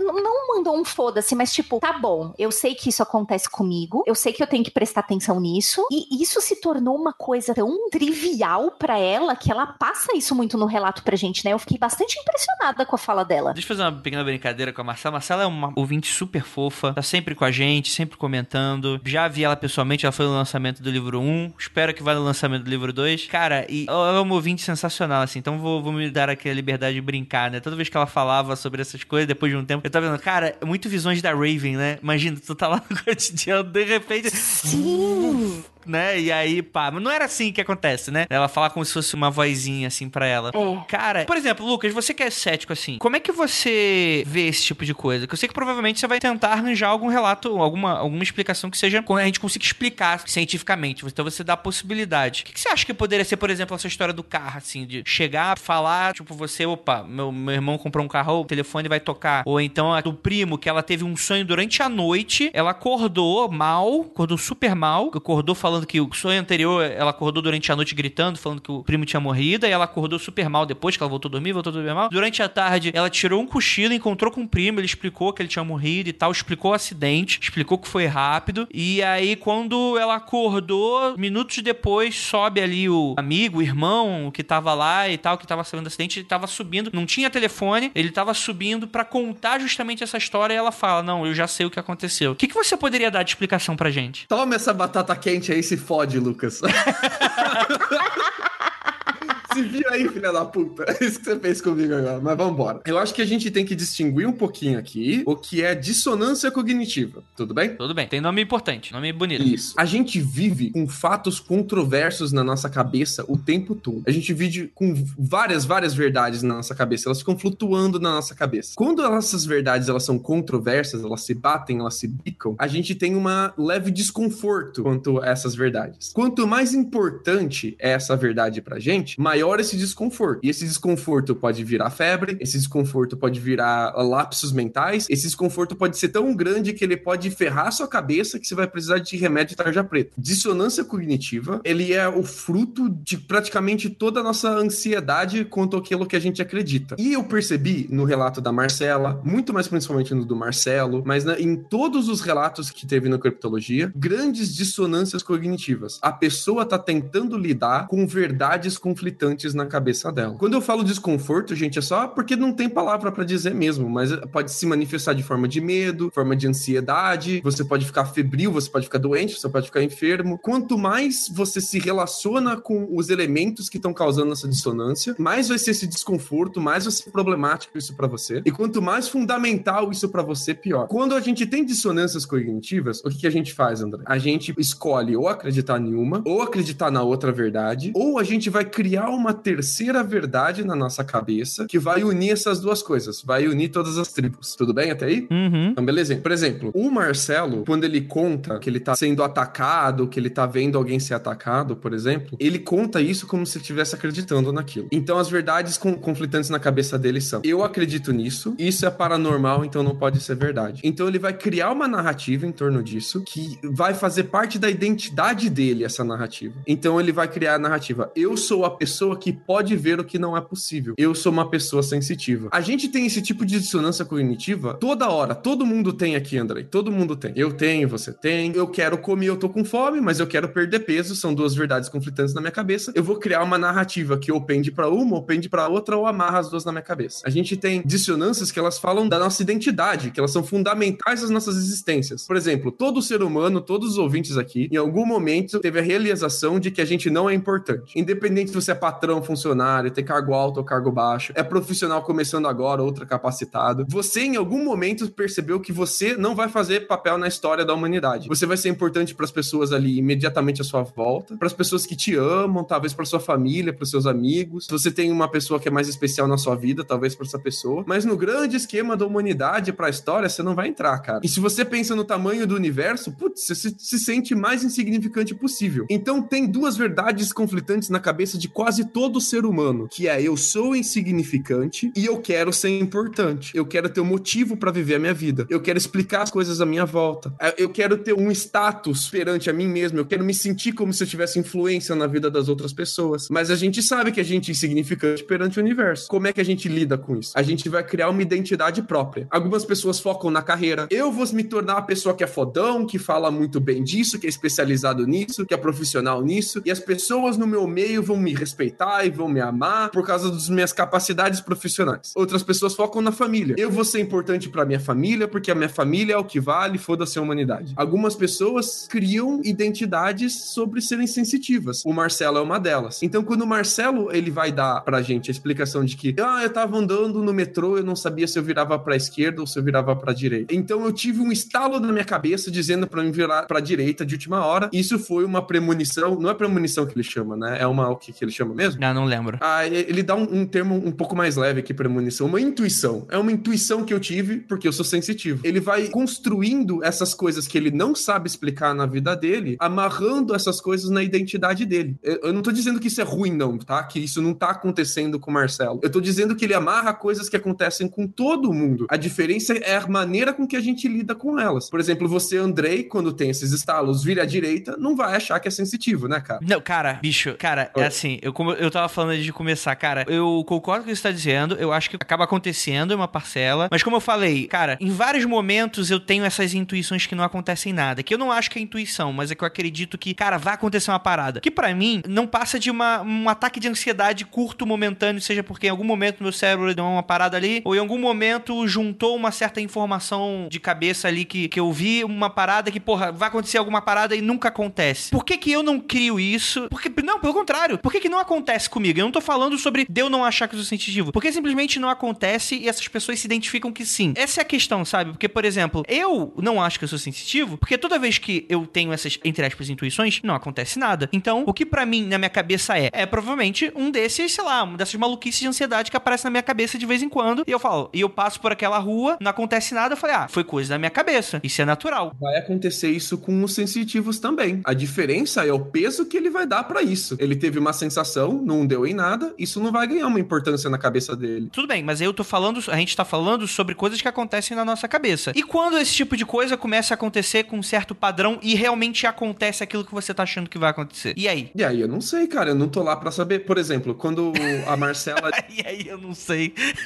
Eu não sei, cara, eu não sou a pessoa. Não, sim, sim. Uma das melhores coisas pra você ser um cético saudável é você admitir que não sabe as coisas. Sempre que você não tem resposta, cara, é a melhor coisa porque você aprende. Não sei. Não tenha vergonha de dizer que não sei, tá, galera? Dizer que não sabe não te diminui. Mas, por exemplo, quando a Marcela disse que ela teve a intuição de que o parente dela, o irmão dela, acho, comprou um carro. O cara já tava falando há muito tempo que precisava comprar um carro. Faz quanto tempo que ele tá falando sobre isso? É, é tipo, é, ele já tá. Faz, ele gosta de carro, ele conversa sobre carro. Eu, eu, tinha um amigo que ele se dizia sensitivo, principalmente com essa parada de viagem. Ele falou para mim assim uma vez: Ô Lucas, você vai viajar pro Brasil esse ano. Falei, cara, eu tô há três meses falando para você que eu tô com saudade do Brasil. É lógico que eu vou comprar uma passagem pra ir no Brasil esse sim, ano. Sim, sim. Eu super entendo o que você tá falando. Sacou? Sim, sim. E, e às vezes, às vezes essas, essas intuições, ela é o nosso inconsciente juntando peças que estão embaralhadas, espalhadas, sem importância na nossa cabeça, e dá esse estalo de que essas peças se juntou e você tá se sentindo como se tivesse tendo uma intuição. Eu, cara, eu tenho intuição com paper acadêmico que eu tô lendo o tempo inteiro. Eu tô lendo uma parada e de repente dá um estalo que eu junto vários papers desconexos sobre assuntos diferentes e falo, putz, isso tudo tem a ver. Mas eu dou uma importância diferente a isso. Eu lido com isso, eu travo essa dissonância cognitiva de uma outra maneira, que não tem a ver com a construção da minha identidade. Eu entendo. Eu entendi muito bem isso que você tá falando. Só que eu não estou falando disso. Eu estou falando, por exemplo, Diego. Eu chego e pergunto para ele, levando em conta, obviamente, que não existe ninguém mentindo. Eu não quero que o ouvinte acredite em mim porque eu sou amigo dele. Eu tô ali, eu não tô ali para falar que a pessoa tá mentindo nem nada disso. Não, é, é, a premissa é, é verdade. É verdade. A premissa é, é verdade. Por exemplo, o Diego chegar aí pra mim e falar: Diego, eu tenho um momento que eu tenho uma discussão com ele exatamente sobre viés de confirmação. Que é isso que é mais. Você tá falando de dissonância cognitiva, eu conheço como viés de confirmação. Não que é um fenômeno de cabeça, mas é aquilo que a gente costuma fazer naturalmente, que é quando dá certo, a gente lembra mais quando dá certo do que quando dá errado. A gente ignora, joga no cantinho da nossa cabeça e a gente esquece. Isso é algo é. natural. Agora, quando eu chego uma pessoa e fala, Diego, tá acontecendo isso, isso, isso. O quanto de que você lembra quando não dá certo? Ele chega e fala pra mim, Andrei, sempre dá certo. Dissonância cognitiva, para mim, não explica isso. Eu, por exemplo, para mim, viés de confirmação explicaria ele 80%, 70%, 50%. É que você tá confundindo um pouco as duas coisas. Dissonância cognitiva é a explicação do porquê que o Marcelo, por exemplo, dá importância a isso. Viés de confirmação é o como ele vai dar importância a isso, sacou? Sim, mas eu tô falando, eu tô falando justamente que não são a mesma coisa. Mas aí é, acho que cabe a você, que não é amigo dele, pedir para ele fazer um diário de toda vez que ele tem esse tipo de intuição. Sim, eu concordo com você, mas novamente, a gente tem que trabalhar com o que a gente tem em mãos. Uhum. Não são pessoas que estão ali dentro de um laboratório fazendo aquele tipo de coisa. Sim. Eu até sugeriria a gente fazer um programa disso. Que tal, gente? Vamos ter um investidor aí, vamos colocar essa galera no laboratório e vamos ver o que, que vai acontecer. Tipo assim, eu, por exemplo, nessa da morte do irmão, a gente, ninguém sabe que vai morrer, a não ser se for um suicídio. Morreu de acidente. Onde é que entra o viés cognitivo aí? Da morte do primo da Marcela. Cara, ela, então, quantas vezes ela já não deve ter sentido que as pessoas da família dela vai dar ruim, vai ter alguma coisa errada que não vai rolar? Eu não sei, cara. Eu não tenho como saber, eu não sou ela. Não, tudo bem. O que a gente tem como saber é o que ela relata, cara. E, e se o que ela relatou, ela teve essa, essa intuição e aconteceu, putz, cara, bom para ela que tem essa intuição ou mal para ela que tem essa intuição, vai da maneira dela que ela vai aprender a lidar com isso. Mas você não acha, você não acha que, por exemplo, por mais que tenha isso aí que você falou, você não acha que uma pessoa consiga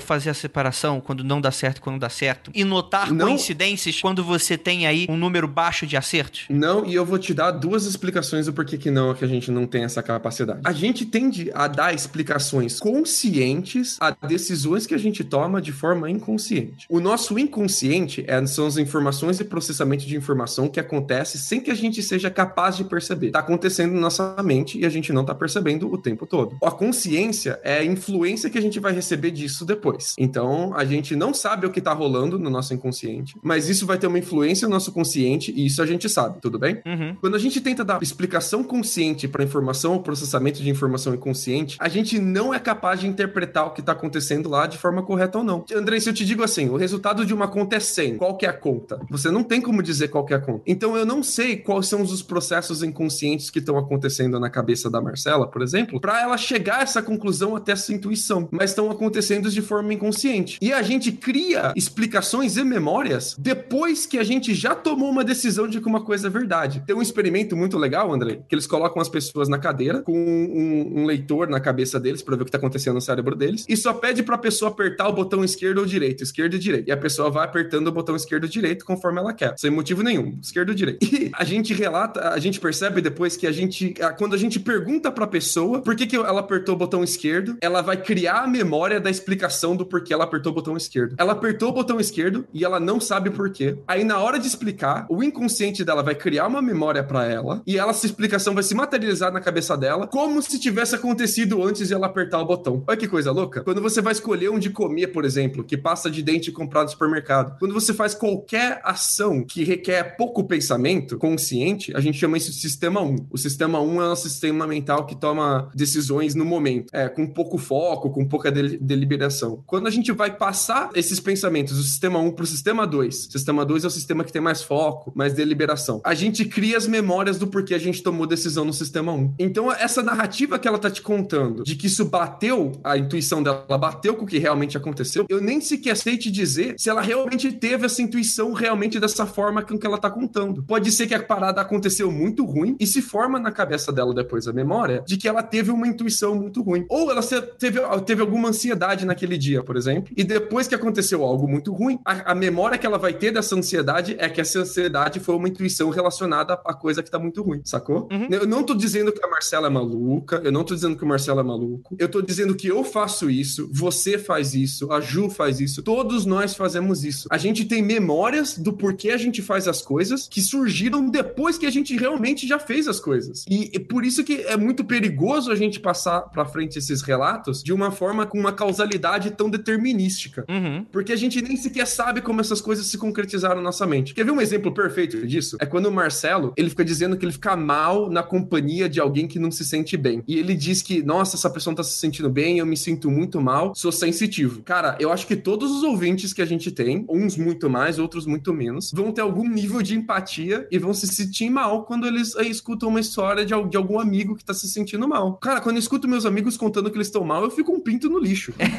não, é isso que eu acho interessante dessa parada do cético, assim, mas que ao mesmo tempo, eu acho que para mim rola muito uma parada de identificação. Lucas, não acontece absolutamente nada comigo. Não acontece absolutamente. Novamente, eu vou repetir. Não acontece absolutamente nada contigo. Tudo que mais ou menos aconteceu, eu consigo dar uma explicação fácil, ou pelo menos não que eu consiga dar uma explicação fácil, mas eu consigo falar que eu consigo ter um pouco dessa abertura do tipo, cara, não aconteceu. Eu imaginei esse som. Eu tava com sono, eu tava com alguma coisa. Alguém chamando o seu nome, já ouviu? Eu escuto direto alguém me chamando. Normal, então, exato, normal. Apofonia, normal, normal. Eu sei que isso existe. Só que eu acho isso extremamente diferente do que os relatos de algumas pessoas. Eu não tô falando de todos os relatos que eu gravei no Criptologia. Eu tô falando que eu tô sentindo que isso é diametralmente oposto ao que acontece dessa forma. Eu não tô falando que você tá, tá falando aí não existe. Pelo contrário, eu acredito em absolutamente tudo que você tá falando. Agora, eu não consigo, por exemplo, associar isso. Por exemplo, eu conseguiria aceitar se você falasse para mim, Andrei, eu acho que essas pessoas estão sofrendo de algum tipo de delírio. E o que eu acho que não é legal de se falar, mas que. Não, não, imagina, não é isso, gente. Não, eu não sei, é eu sei isso, que não, eu sei que não. Eu não tô falando que você tá falando isso. Mas para mim, soaria mais fácil de acreditar que seria algum tipo de delírio, porque as pessoas elas falam das experiências com uma riqueza de detalhes que eu, quando eu tenho alguma coisinha que eu fico extremamente na dúvida, eu facilmente descarto. Facilmente descarto. Para mim, não é. Eu acho muito mais fácil não ser do que ser uma pessoa que simplesmente vai pro extremo oposto para não sei, para provar um ponto. Será que uma pessoa dessa é tão diferente de mim? É porque isso não faz diferença na sua construção de identidade, mas faz muita diferença na construção de identidade dessas pessoas. Por exemplo, aqui nos Estados Unidos tem um paper famosíssimo da narrativa das pessoas contando como foi o dia delas no ataque de 11 de setembro. Você vai falar do Dragon Ball Z que tá passando episódio e todo mundo lembrou. Não. Efeito não, Mandela. Não, não, não. Mas mais ou menos isso. Muita gente falando, nossa, esse é um dia que eu tava no meu trabalho fazendo isso, isso, aquilo. Eu lembro da cor da caneca que eu tava tomando café. Eu lembro que meu chefe me entregou relatório atrasado. Eu, eu, lembra com uma riqueza de detalhes impressionante que depois você vai descobrir que a pessoa nem tava trabalhando naquele lugar ainda, sacou? Por quê? Porque o 11 de setembro tem uma importância significativa na construção de identidade dessa pessoa que tá contando esse relato. Então, a, depois a pessoa já foi pensando nisso, foi explicando isso, foi conversando sobre isso, e essa memória foi se formando. Memória é a parada mais volátil do universo. Cara, eu achava que eu tinha dado aula de uma parada para os meus alunos, eu, que eu tinha certeza que eu tinha dado, e nenhum dos meus alunos nunca tinha ouvido falar. Mas na minha cabeça, eu juro para você, eu sei que roupa eu tava vestindo, eu sei que tênis eu tava usando, porque ser professor para mim é importante. Tudo bem, tudo bem, eu, eu, concordo absolutamente com você. Mas de um mundo de aulas que você deu, você achou que deu uma quando não deu. Beleza, formação de identidade, super. Explica 5% das aulas que você deu, que você achou que deu e que nunca deu. Você confundiu a leitura de um relato pela internet, você achou que tava dando aula daquilo, criou a memória e tal. Eu acho isso, às vezes, diametralmente oposto com quando uma pessoa fala que tem esse grau, esse nível de relatos. E quando eu falo que eu tô, eu tô falando grau e nível, eu sei que isso não, não dá pra a gente colocar parâmetros aqui. E é muito difícil falar sobre esse tipo de coisa. Mas eu ainda acho que é muito difícil. Eu acho que a pessoa, quando ela veste o chapeuzinho que ela é, ela é o sensitivo, eu acho que isso, essas explicações se formam muito mais fáceis na cabeça dela. Eu vou dar um exemplo. A Marcela fala assim: os remédios não funcionavam com meu primo, os ataques pioravam. A doença você trata, os remédios não funcionavam. O que, que ela conclui bem em seguida? Isso isso não pode ser doença. Cara, o que, que tem um universo de doenças que remédio que a gente toma remédio, toma remédio, toma remédio e não sara e não cura, vai em médico, vai em especialista. Tem uma infinidade de pessoas que morrem, muito infelizmente, porque a,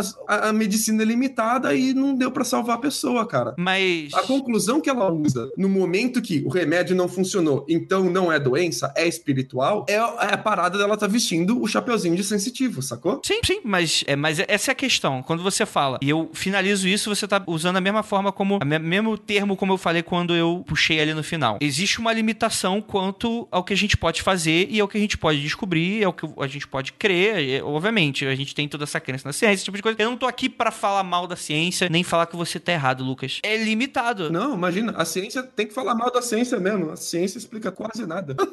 não, não, mas existe uma limitação. E eu não vejo absolutamente qualquer problema em você chegar pro médico, que hoje é o epicentro da ciência biológica médica, em que você fala, cara, quando um médico que é esse ápice não vai resolver a situação. E a pessoa fala, beleza, então é espiritual, eu absolutamente não consigo ver absolutamente qualquer problema nisso. Pelo contrário, eu acho que é muito mais fácil a gente encarar essas incertezas dessa forma e não tem como eu falar que isso é um problema, porque se a ciência, se o conhecimento humano, a gente não atingiu aquilo ainda, vá que a gente acha no futuro, beleza, só que a gente não pode contar com incerteza. Afinal, se a gente tá contando com incerteza, eu acho que existe a incerteza de contar com o sobrenatural da mesma forma, que é crença. Mas, cara, não é problema o Marcelo achar que ele é sensitivo. Não, não tem nenhum problema. A Marcela achar que é. Não tem nenhum problema, gente. Nenhum. Não, nenhum. sim, sim, sim. É que quando. Não, não, não, não. Calma aí. Não, não, eu sei disso. Eu te conheço, Lucas. Eu sei de quando você tá falando assim. Eu sei que não existe qualquer forma de depreciação nisso que você tá falando. Sim. Absolutamente eu sei isso. Mas você entende que vai chegar um cara que vai pegar o seu discurso, vai chegar pra uma pessoa que provavelmente vai estar tá passando por um problema, o médico não vai ajudar, e o cara vai chegar. Não, isso aí é uma dissociação cognitiva. E acabou.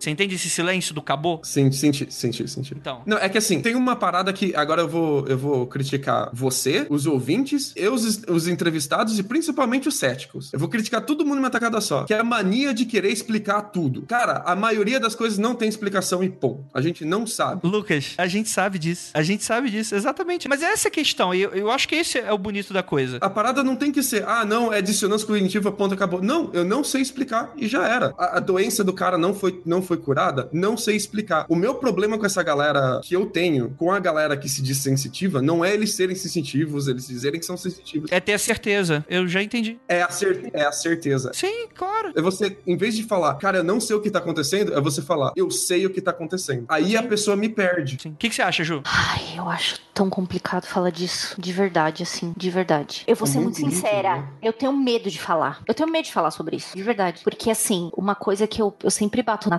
tecla, que assim, eu não posso, e é uma coisa que eu tenho também me vigiado bastante, porque, por exemplo, no Magicano a gente tira bastante sarro de certas coisas tal, e tem umas piadas que são meio frequentes tal, mas eu sempre fico pensando assim, cara, eu não posso desautorizar a experiência dos outros, sabe? Eu não me sinto na moral de, de desautorizar essas experiências. E eu acho que todo mundo é, é feito de uma série de fatores, cada um passou por seus problemas e teve uma família estruturada ou não teve, passou por certos problemas ou não passou. A gente viu entrevistados que tiveram, tipo, vidas mega difíceis, assim. Nossa, quanta, cara, história, né, cara? Sim, sim. É uma coisa assim. E eu fico muito. Eu juro mesmo, eu fico desconfortável com essa pergunta, André. Eu não sei responder. Eu acho que eu tenho medo de responder e parecer que eu tô desautorizando alguém. É, é porque é muito íntimo, né? É, é muito. É, é, é, você mexe com a identidade e com a vida da pessoa, né, cara? E, e cara, a, a, as coisas que a Marcela viveu, que o Marcelo viveram, tipo, não importa se é verdade ou não, é para eles aquilo e, e é a identidade deles aquilo e eles vestem isso. E é isso, eu não tenho que chegar pro Marcelo dizer que ele tá mentindo, eu não tenho que chegar dizendo que ele tá errado, que não aconteceu nada disso, imagina. Você já viveu coisa assim, Ju? Grande parte do que eu conversei, grande parte do feedback que eu recebi foram de pessoas super se identificando. Duas coisas que eu percebi das pessoas super. Assim, não foram todas as pessoas, porque também vai parecer que existe aquela coisa de, da pessoa do tipo paranormal no fantástico, que o cara vai mandar você pegar a colher da cozinha. Sai, não, tipo, existe uma taxa aí que eu imagino de pessoas que podem estar se identificando desqualificando porque eu tô meio que alterando a opinião delas com o programa. Eu, eu consigo entender. Mas eu acho que eu recebi bastante feedback de pessoas que, inclusive, chegaram e falaram: pô, Andrei, eu nunca quis discutir sobre isso. E eu notei uma, um receio mesmo, de, de medo, como a Ju falou na abertura do programa, né? Do tipo, da coragem da pessoa chegar e falar. Porque, além da exposição, obviamente, ela poderia estar falando de qualquer coisa, de política, esse tipo de coisa, mas quando você tá falando de uma parcela de uma população que simplesmente pode chegar para você e tirar tudo por terra de uma certeza que você tem, de uma maneira muitas vezes leviana, do tipo, ah, cara, você tá maluco, você tá, sei lá, você tá mentindo. Muitas vezes você chegou pra... Acho que você. Eu não lembro se eu tô viajando de cabeça aqui agora, não, Ju, mas você chegou a se identificar com alguma coisa? Ah, sim, sim. Eu acho. Eu, eu acho que eu já falei. Eu não lembro agora. Que eu já falei isso no Magicando. Aliás, eu acho maravilhoso esses ouvintes falam, ah, porque aquela história da sua vida. Aí eu falo, como que você sabia isso? Eu, ah, é verdade, eu já contei. tipo, sabe? É muito louco isso ainda pra mim. Eu acho que eu já contei isso no podcast. Quando eu era bem novinha, tipo uns 14, 15 anos, um, é um relato bem parecido com um dos entrevistados que eu vi, assim, certinho, assim, direitinho. Um contorno de uma pessoa. Do mesmo jeito, eu também não conseguia ver rosto, eu não conseguia ver feição. E aí eu simplesmente fechei o olho e fiz assim: eu não tô preparada para isso agora. Você, por favor, pode ir embora. assim, tipo, com toda a educação, assim, porque eu falei, cara, eu não vou. Eu falei, real mesmo, eu não vou saber lidar com isso. E aí, quando eu abri o olho de volta, sumiu. E isso era uma coisa que, na realidade, tinha voltado. E sempre volta, na real. Entendeu? É, isso que é foda, porque eu sou muito cara de pau e eu não vou atrás. Mas é, a minha mãe chegou a me levar em benzedeira quando eu era criança. Benzedeira roots mesmo, de me benzer com galinho e fazer oraçãozinha no pé da orelha, porque eu via muita coisa quando eu era pequena. Então, quando as pessoas começam a contar, e eu acho que é por isso que eu falo, caralho, que coragem, né, que a pessoa tem de contar tanta história assim da vida dela, é porque por muito tempo eu não contei isso para ninguém porque eu me achava muito louca. Eu falava, nossa, eu devo ser doente da cabeça, porque ninguém vê isso, nem, nenhum dos meus amiguinhos conta uma história parecida com isso, sabe? Eu lembro que a primeira vez que a gente conversou sobre criptologia foi até naquele piloto que eu lancei que não existe mais, que tem os relatos do Marcelo, que você chegou, eu lembro que você ficou muito impactada com essa coisa que ele tava toda hora, poxa, eu acho que eu sou louco, eu acho que eu sou louco, eu acho que Sim. eu sou louco, eu acho que eu Sim. sou louco. E tu fala, e você desesperada. É o perigo de você ficar julgando as pessoas, né, cara? Você, você vai minando ela e você vai isolando ela, cara. Mas mais do que isso, Lucas, a pessoa nem tava julgando porque ele nem tava falando para as outras pessoas. É da própria pessoa enxergar uma naturalidade em volta. Ele já vem na defensiva, né? Exato. Claro, porque ele tá na naturalidade, ele tá convivendo com pessoas que não têm aquilo. Esse tipo de coisa me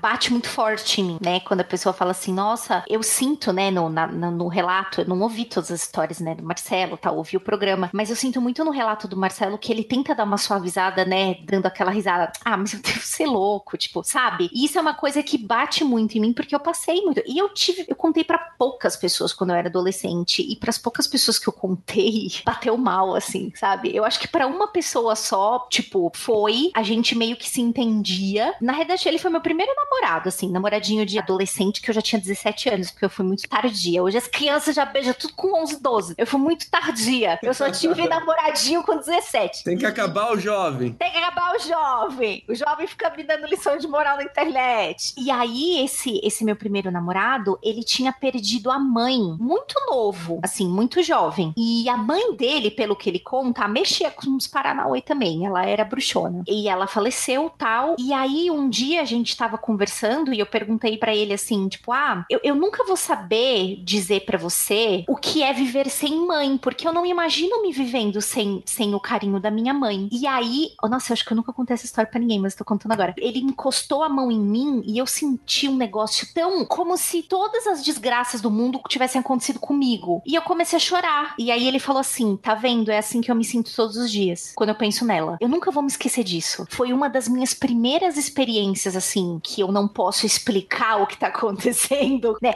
Ah, tu, a gente pode fa falar sobre um monte de coisas que podem ter me causado isso. Pô, você já tinha uma intimidade com ele, ele já falava muito que ele sentia falta da mãe e tal. Mas eu nunca vou me esquecer da sensação que eu tive. Eu nunca senti uma tristeza tão grande quanto eu senti naquele dia. E aí eu comecei a chorar e ele fez assim: ah, é assim que eu vivo todos os dias quando eu penso nela. E aí eu fiz assim: o que que tá acontecendo? E aí ele fez assim: não, eu meio que passei para você o que eu sinto. E ele também mexe. É que hoje, na época, a gente não conversava muito disso. Acho que a gente era muito novinho e tal. Mas isso para mim foi muito impressionante. Então, quando eu ouço, quando eu ouvi os relatos, eu falei: caralho, bicho. É tipo, eu, eu queria muito sentar com essas pessoas assim para tomar um café. Queria e segurar. Nela, É, né, tipo, Pelo amor de é, Deus. é, segurar as pessoas, assim, tipo, segurar na mão das pessoas e falar assim, cara, você não tá louco, porque aconteceu uma coisa muito parecida comigo e a gente não tá louco, ó, a gente tá aqui e tá conversando e tá tomando cafezinho, sabe? tipo, eu, eu me dá um negócio assim. E, e, e realmente, Andrei, você tem toda a razão. Eu fiquei bem tocada por esse, por esse relato. Quer ver um que me pegou de jeito e me fez chorar duas da manhã ontem de noite? Culpa do Andrei que faz eu ficar ma- maratonando as coisas?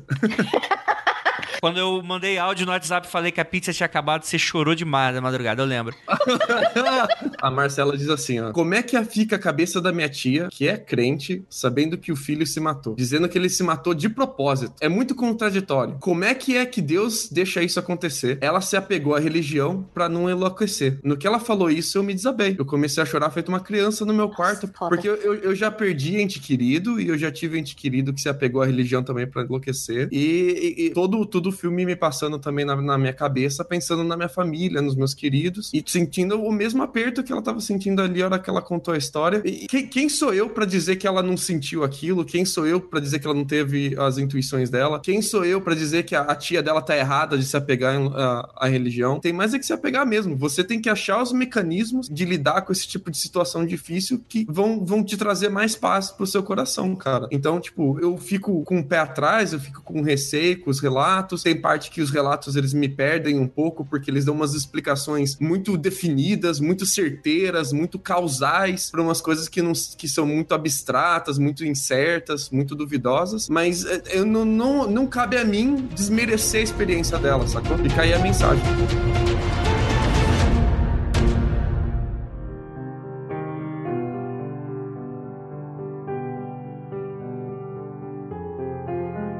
Galera, é isso. Esse foi mais um episódio experimental, porque afinal de contas a gente não tá mais criando conteúdo pelo conteúdo dos outros, filme, livro, relato, notícia da internet. A gente tá criando conteúdo através dos nossos próprios conteúdos. Isso eu acho legal, porque vamos lembrar que a gente não é uma TV, a gente não é um jornal de grande circulação, a gente não é um seriado no Netflix, a gente não tem investimento. Então é muito difícil a gente conseguir se dedicar a esse tipo de coisa assim. Então, primeiro de tudo, se a gente tá conseguindo fazer isso hoje, um podcast sobre um podcast da própria casa, a gente foi lá, entrevistou as próprias pessoas, comprou equipamento, fez tudo acontecer. A gente não tirou relato de um YouTube onde tá o linha direto, pegou um trechinho pra dar um impacto. A gente não foi lá no, no Fantástico pegando o relato do Zeca Camargo falando alguma coisa e encaixando no meio do episódio. A gente produziu isso. E eu só gostaria de lembrar que isso tudo é graças a vocês que apoiam a gente, né? Não só você que apoia financeiramente, como também a pessoa que indica. Que muitas vezes ela indica, nossa base de ouvinte cresce e, bem ou mal, isso vai fazer com que nossos apoios também cresçam, né? É muito importante que a gente comece a ter um pouco mais de liberdade, a gente felizmente tá conseguindo ter, e que a gente aos poucos vai conseguindo aumentar melhor esse nosso conteúdo próprio, né? De que, cara, sinceramente, é, é o tipo de coisa que eu fico até bem tocado dessa forma, porque tem muito podcast sendo feito hoje no Brasil, muitas com os mesmos formatos, regurgitando os mesmos conteúdos, fazendo podcast de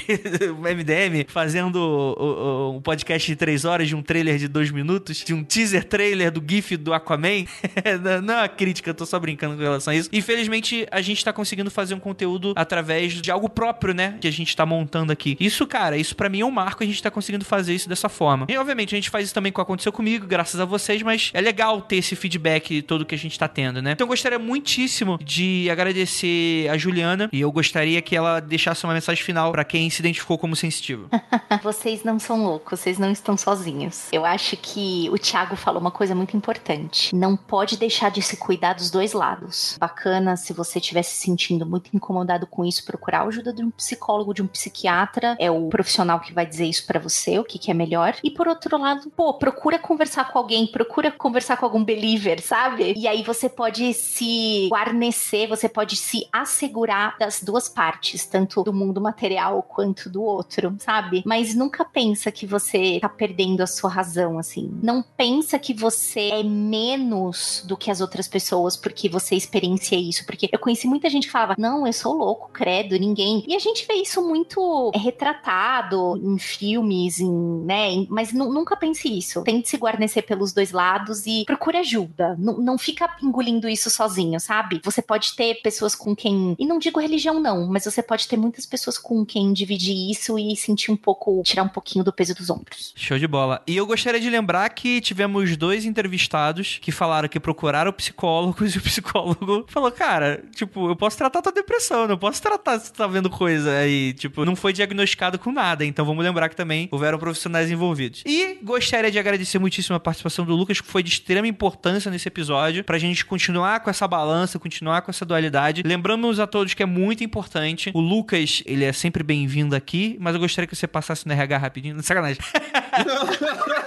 Sinuca de bico que você me colocou nesse episódio, hein? Não, eu, só gostaria, eu, eu, só gostaria de lembrar aos ouvintes que, assim, é de extrema importância a opinião e a presença do Lucas nesse episódio. Ele foi escolhido a dedo para participar, justamente para fazer o papel que ele tá fazendo aqui hoje. para lembrar que a gente também vai precisar muito ter pé no chão, né? Quando a gente fala de identidade, a gente tá muito falando sobre isso. Então, gostaria muito de agradecer. Eu, eu só tô dando essa explicação para ninguém dar rage no Lucas, não, tá bom, galera? Pega leve com ele. O Lucas tá no meu coração. Não, pode tacar pedra. Pode tacar pedra. Pode tacar. Tá tudo bem. pode não, pode não. Tá, quem tacar pedra, eu vou comer o cu nos comentários. Fica aí o aviso. É sacanagem. Pode, fica à vontade, deixem as críticas construtivas, esse tipo de coisa. E eu tenho certeza que qualquer crítica construtiva que vá ser feita a mim, ou a Ju, ou ao Lucas, a gente vai estar tá lá para conversar com você, tá bom? Se você não for uma pessoa tóxica, horrível e um babaca, aí a gente tá lá disponível para conversar com todos vocês. Então eu gostaria muitíssimo de agradecer ao Lucas. Lucas, deixa aí sua mensagem final para quem anda perdido na vida. Pratique o sexo saudável. Brincadeira. Pratique o ceticismo saudável, galera. Não seja um babaca. Você não precisa acreditar em tudo e concordar com tudo para tratar as pessoas com carinho, com respeito, se simpatizar com elas, sentir empatia pelas histórias. Escutam Criptologia que tá show de bola. Sim. É, e vamos lembrar todos que o Mundo Freak ele apoia a diversidade muito, porra. Só o, o formato do programa já dá essa dica para vocês, entre céticos e believers. Não tem qualquer problema a pessoa ter uma opinião e ter uma decisão diferente da sua. O que a gente sempre prima é pelo respeito, pelo diálogo, pela saudabilidade da coisa toda. Então, muito obrigado para todos vocês que ficaram até aqui. Gostaria de agradecer e é aquilo. Não olhe para trás.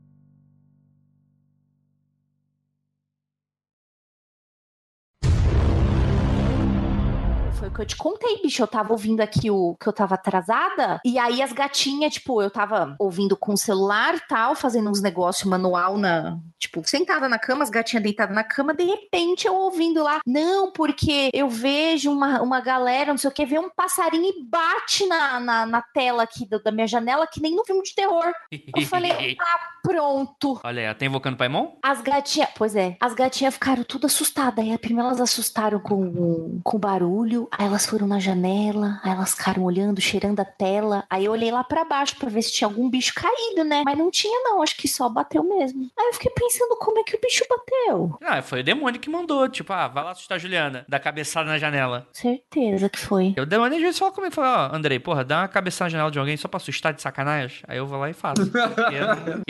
Olha, você pare.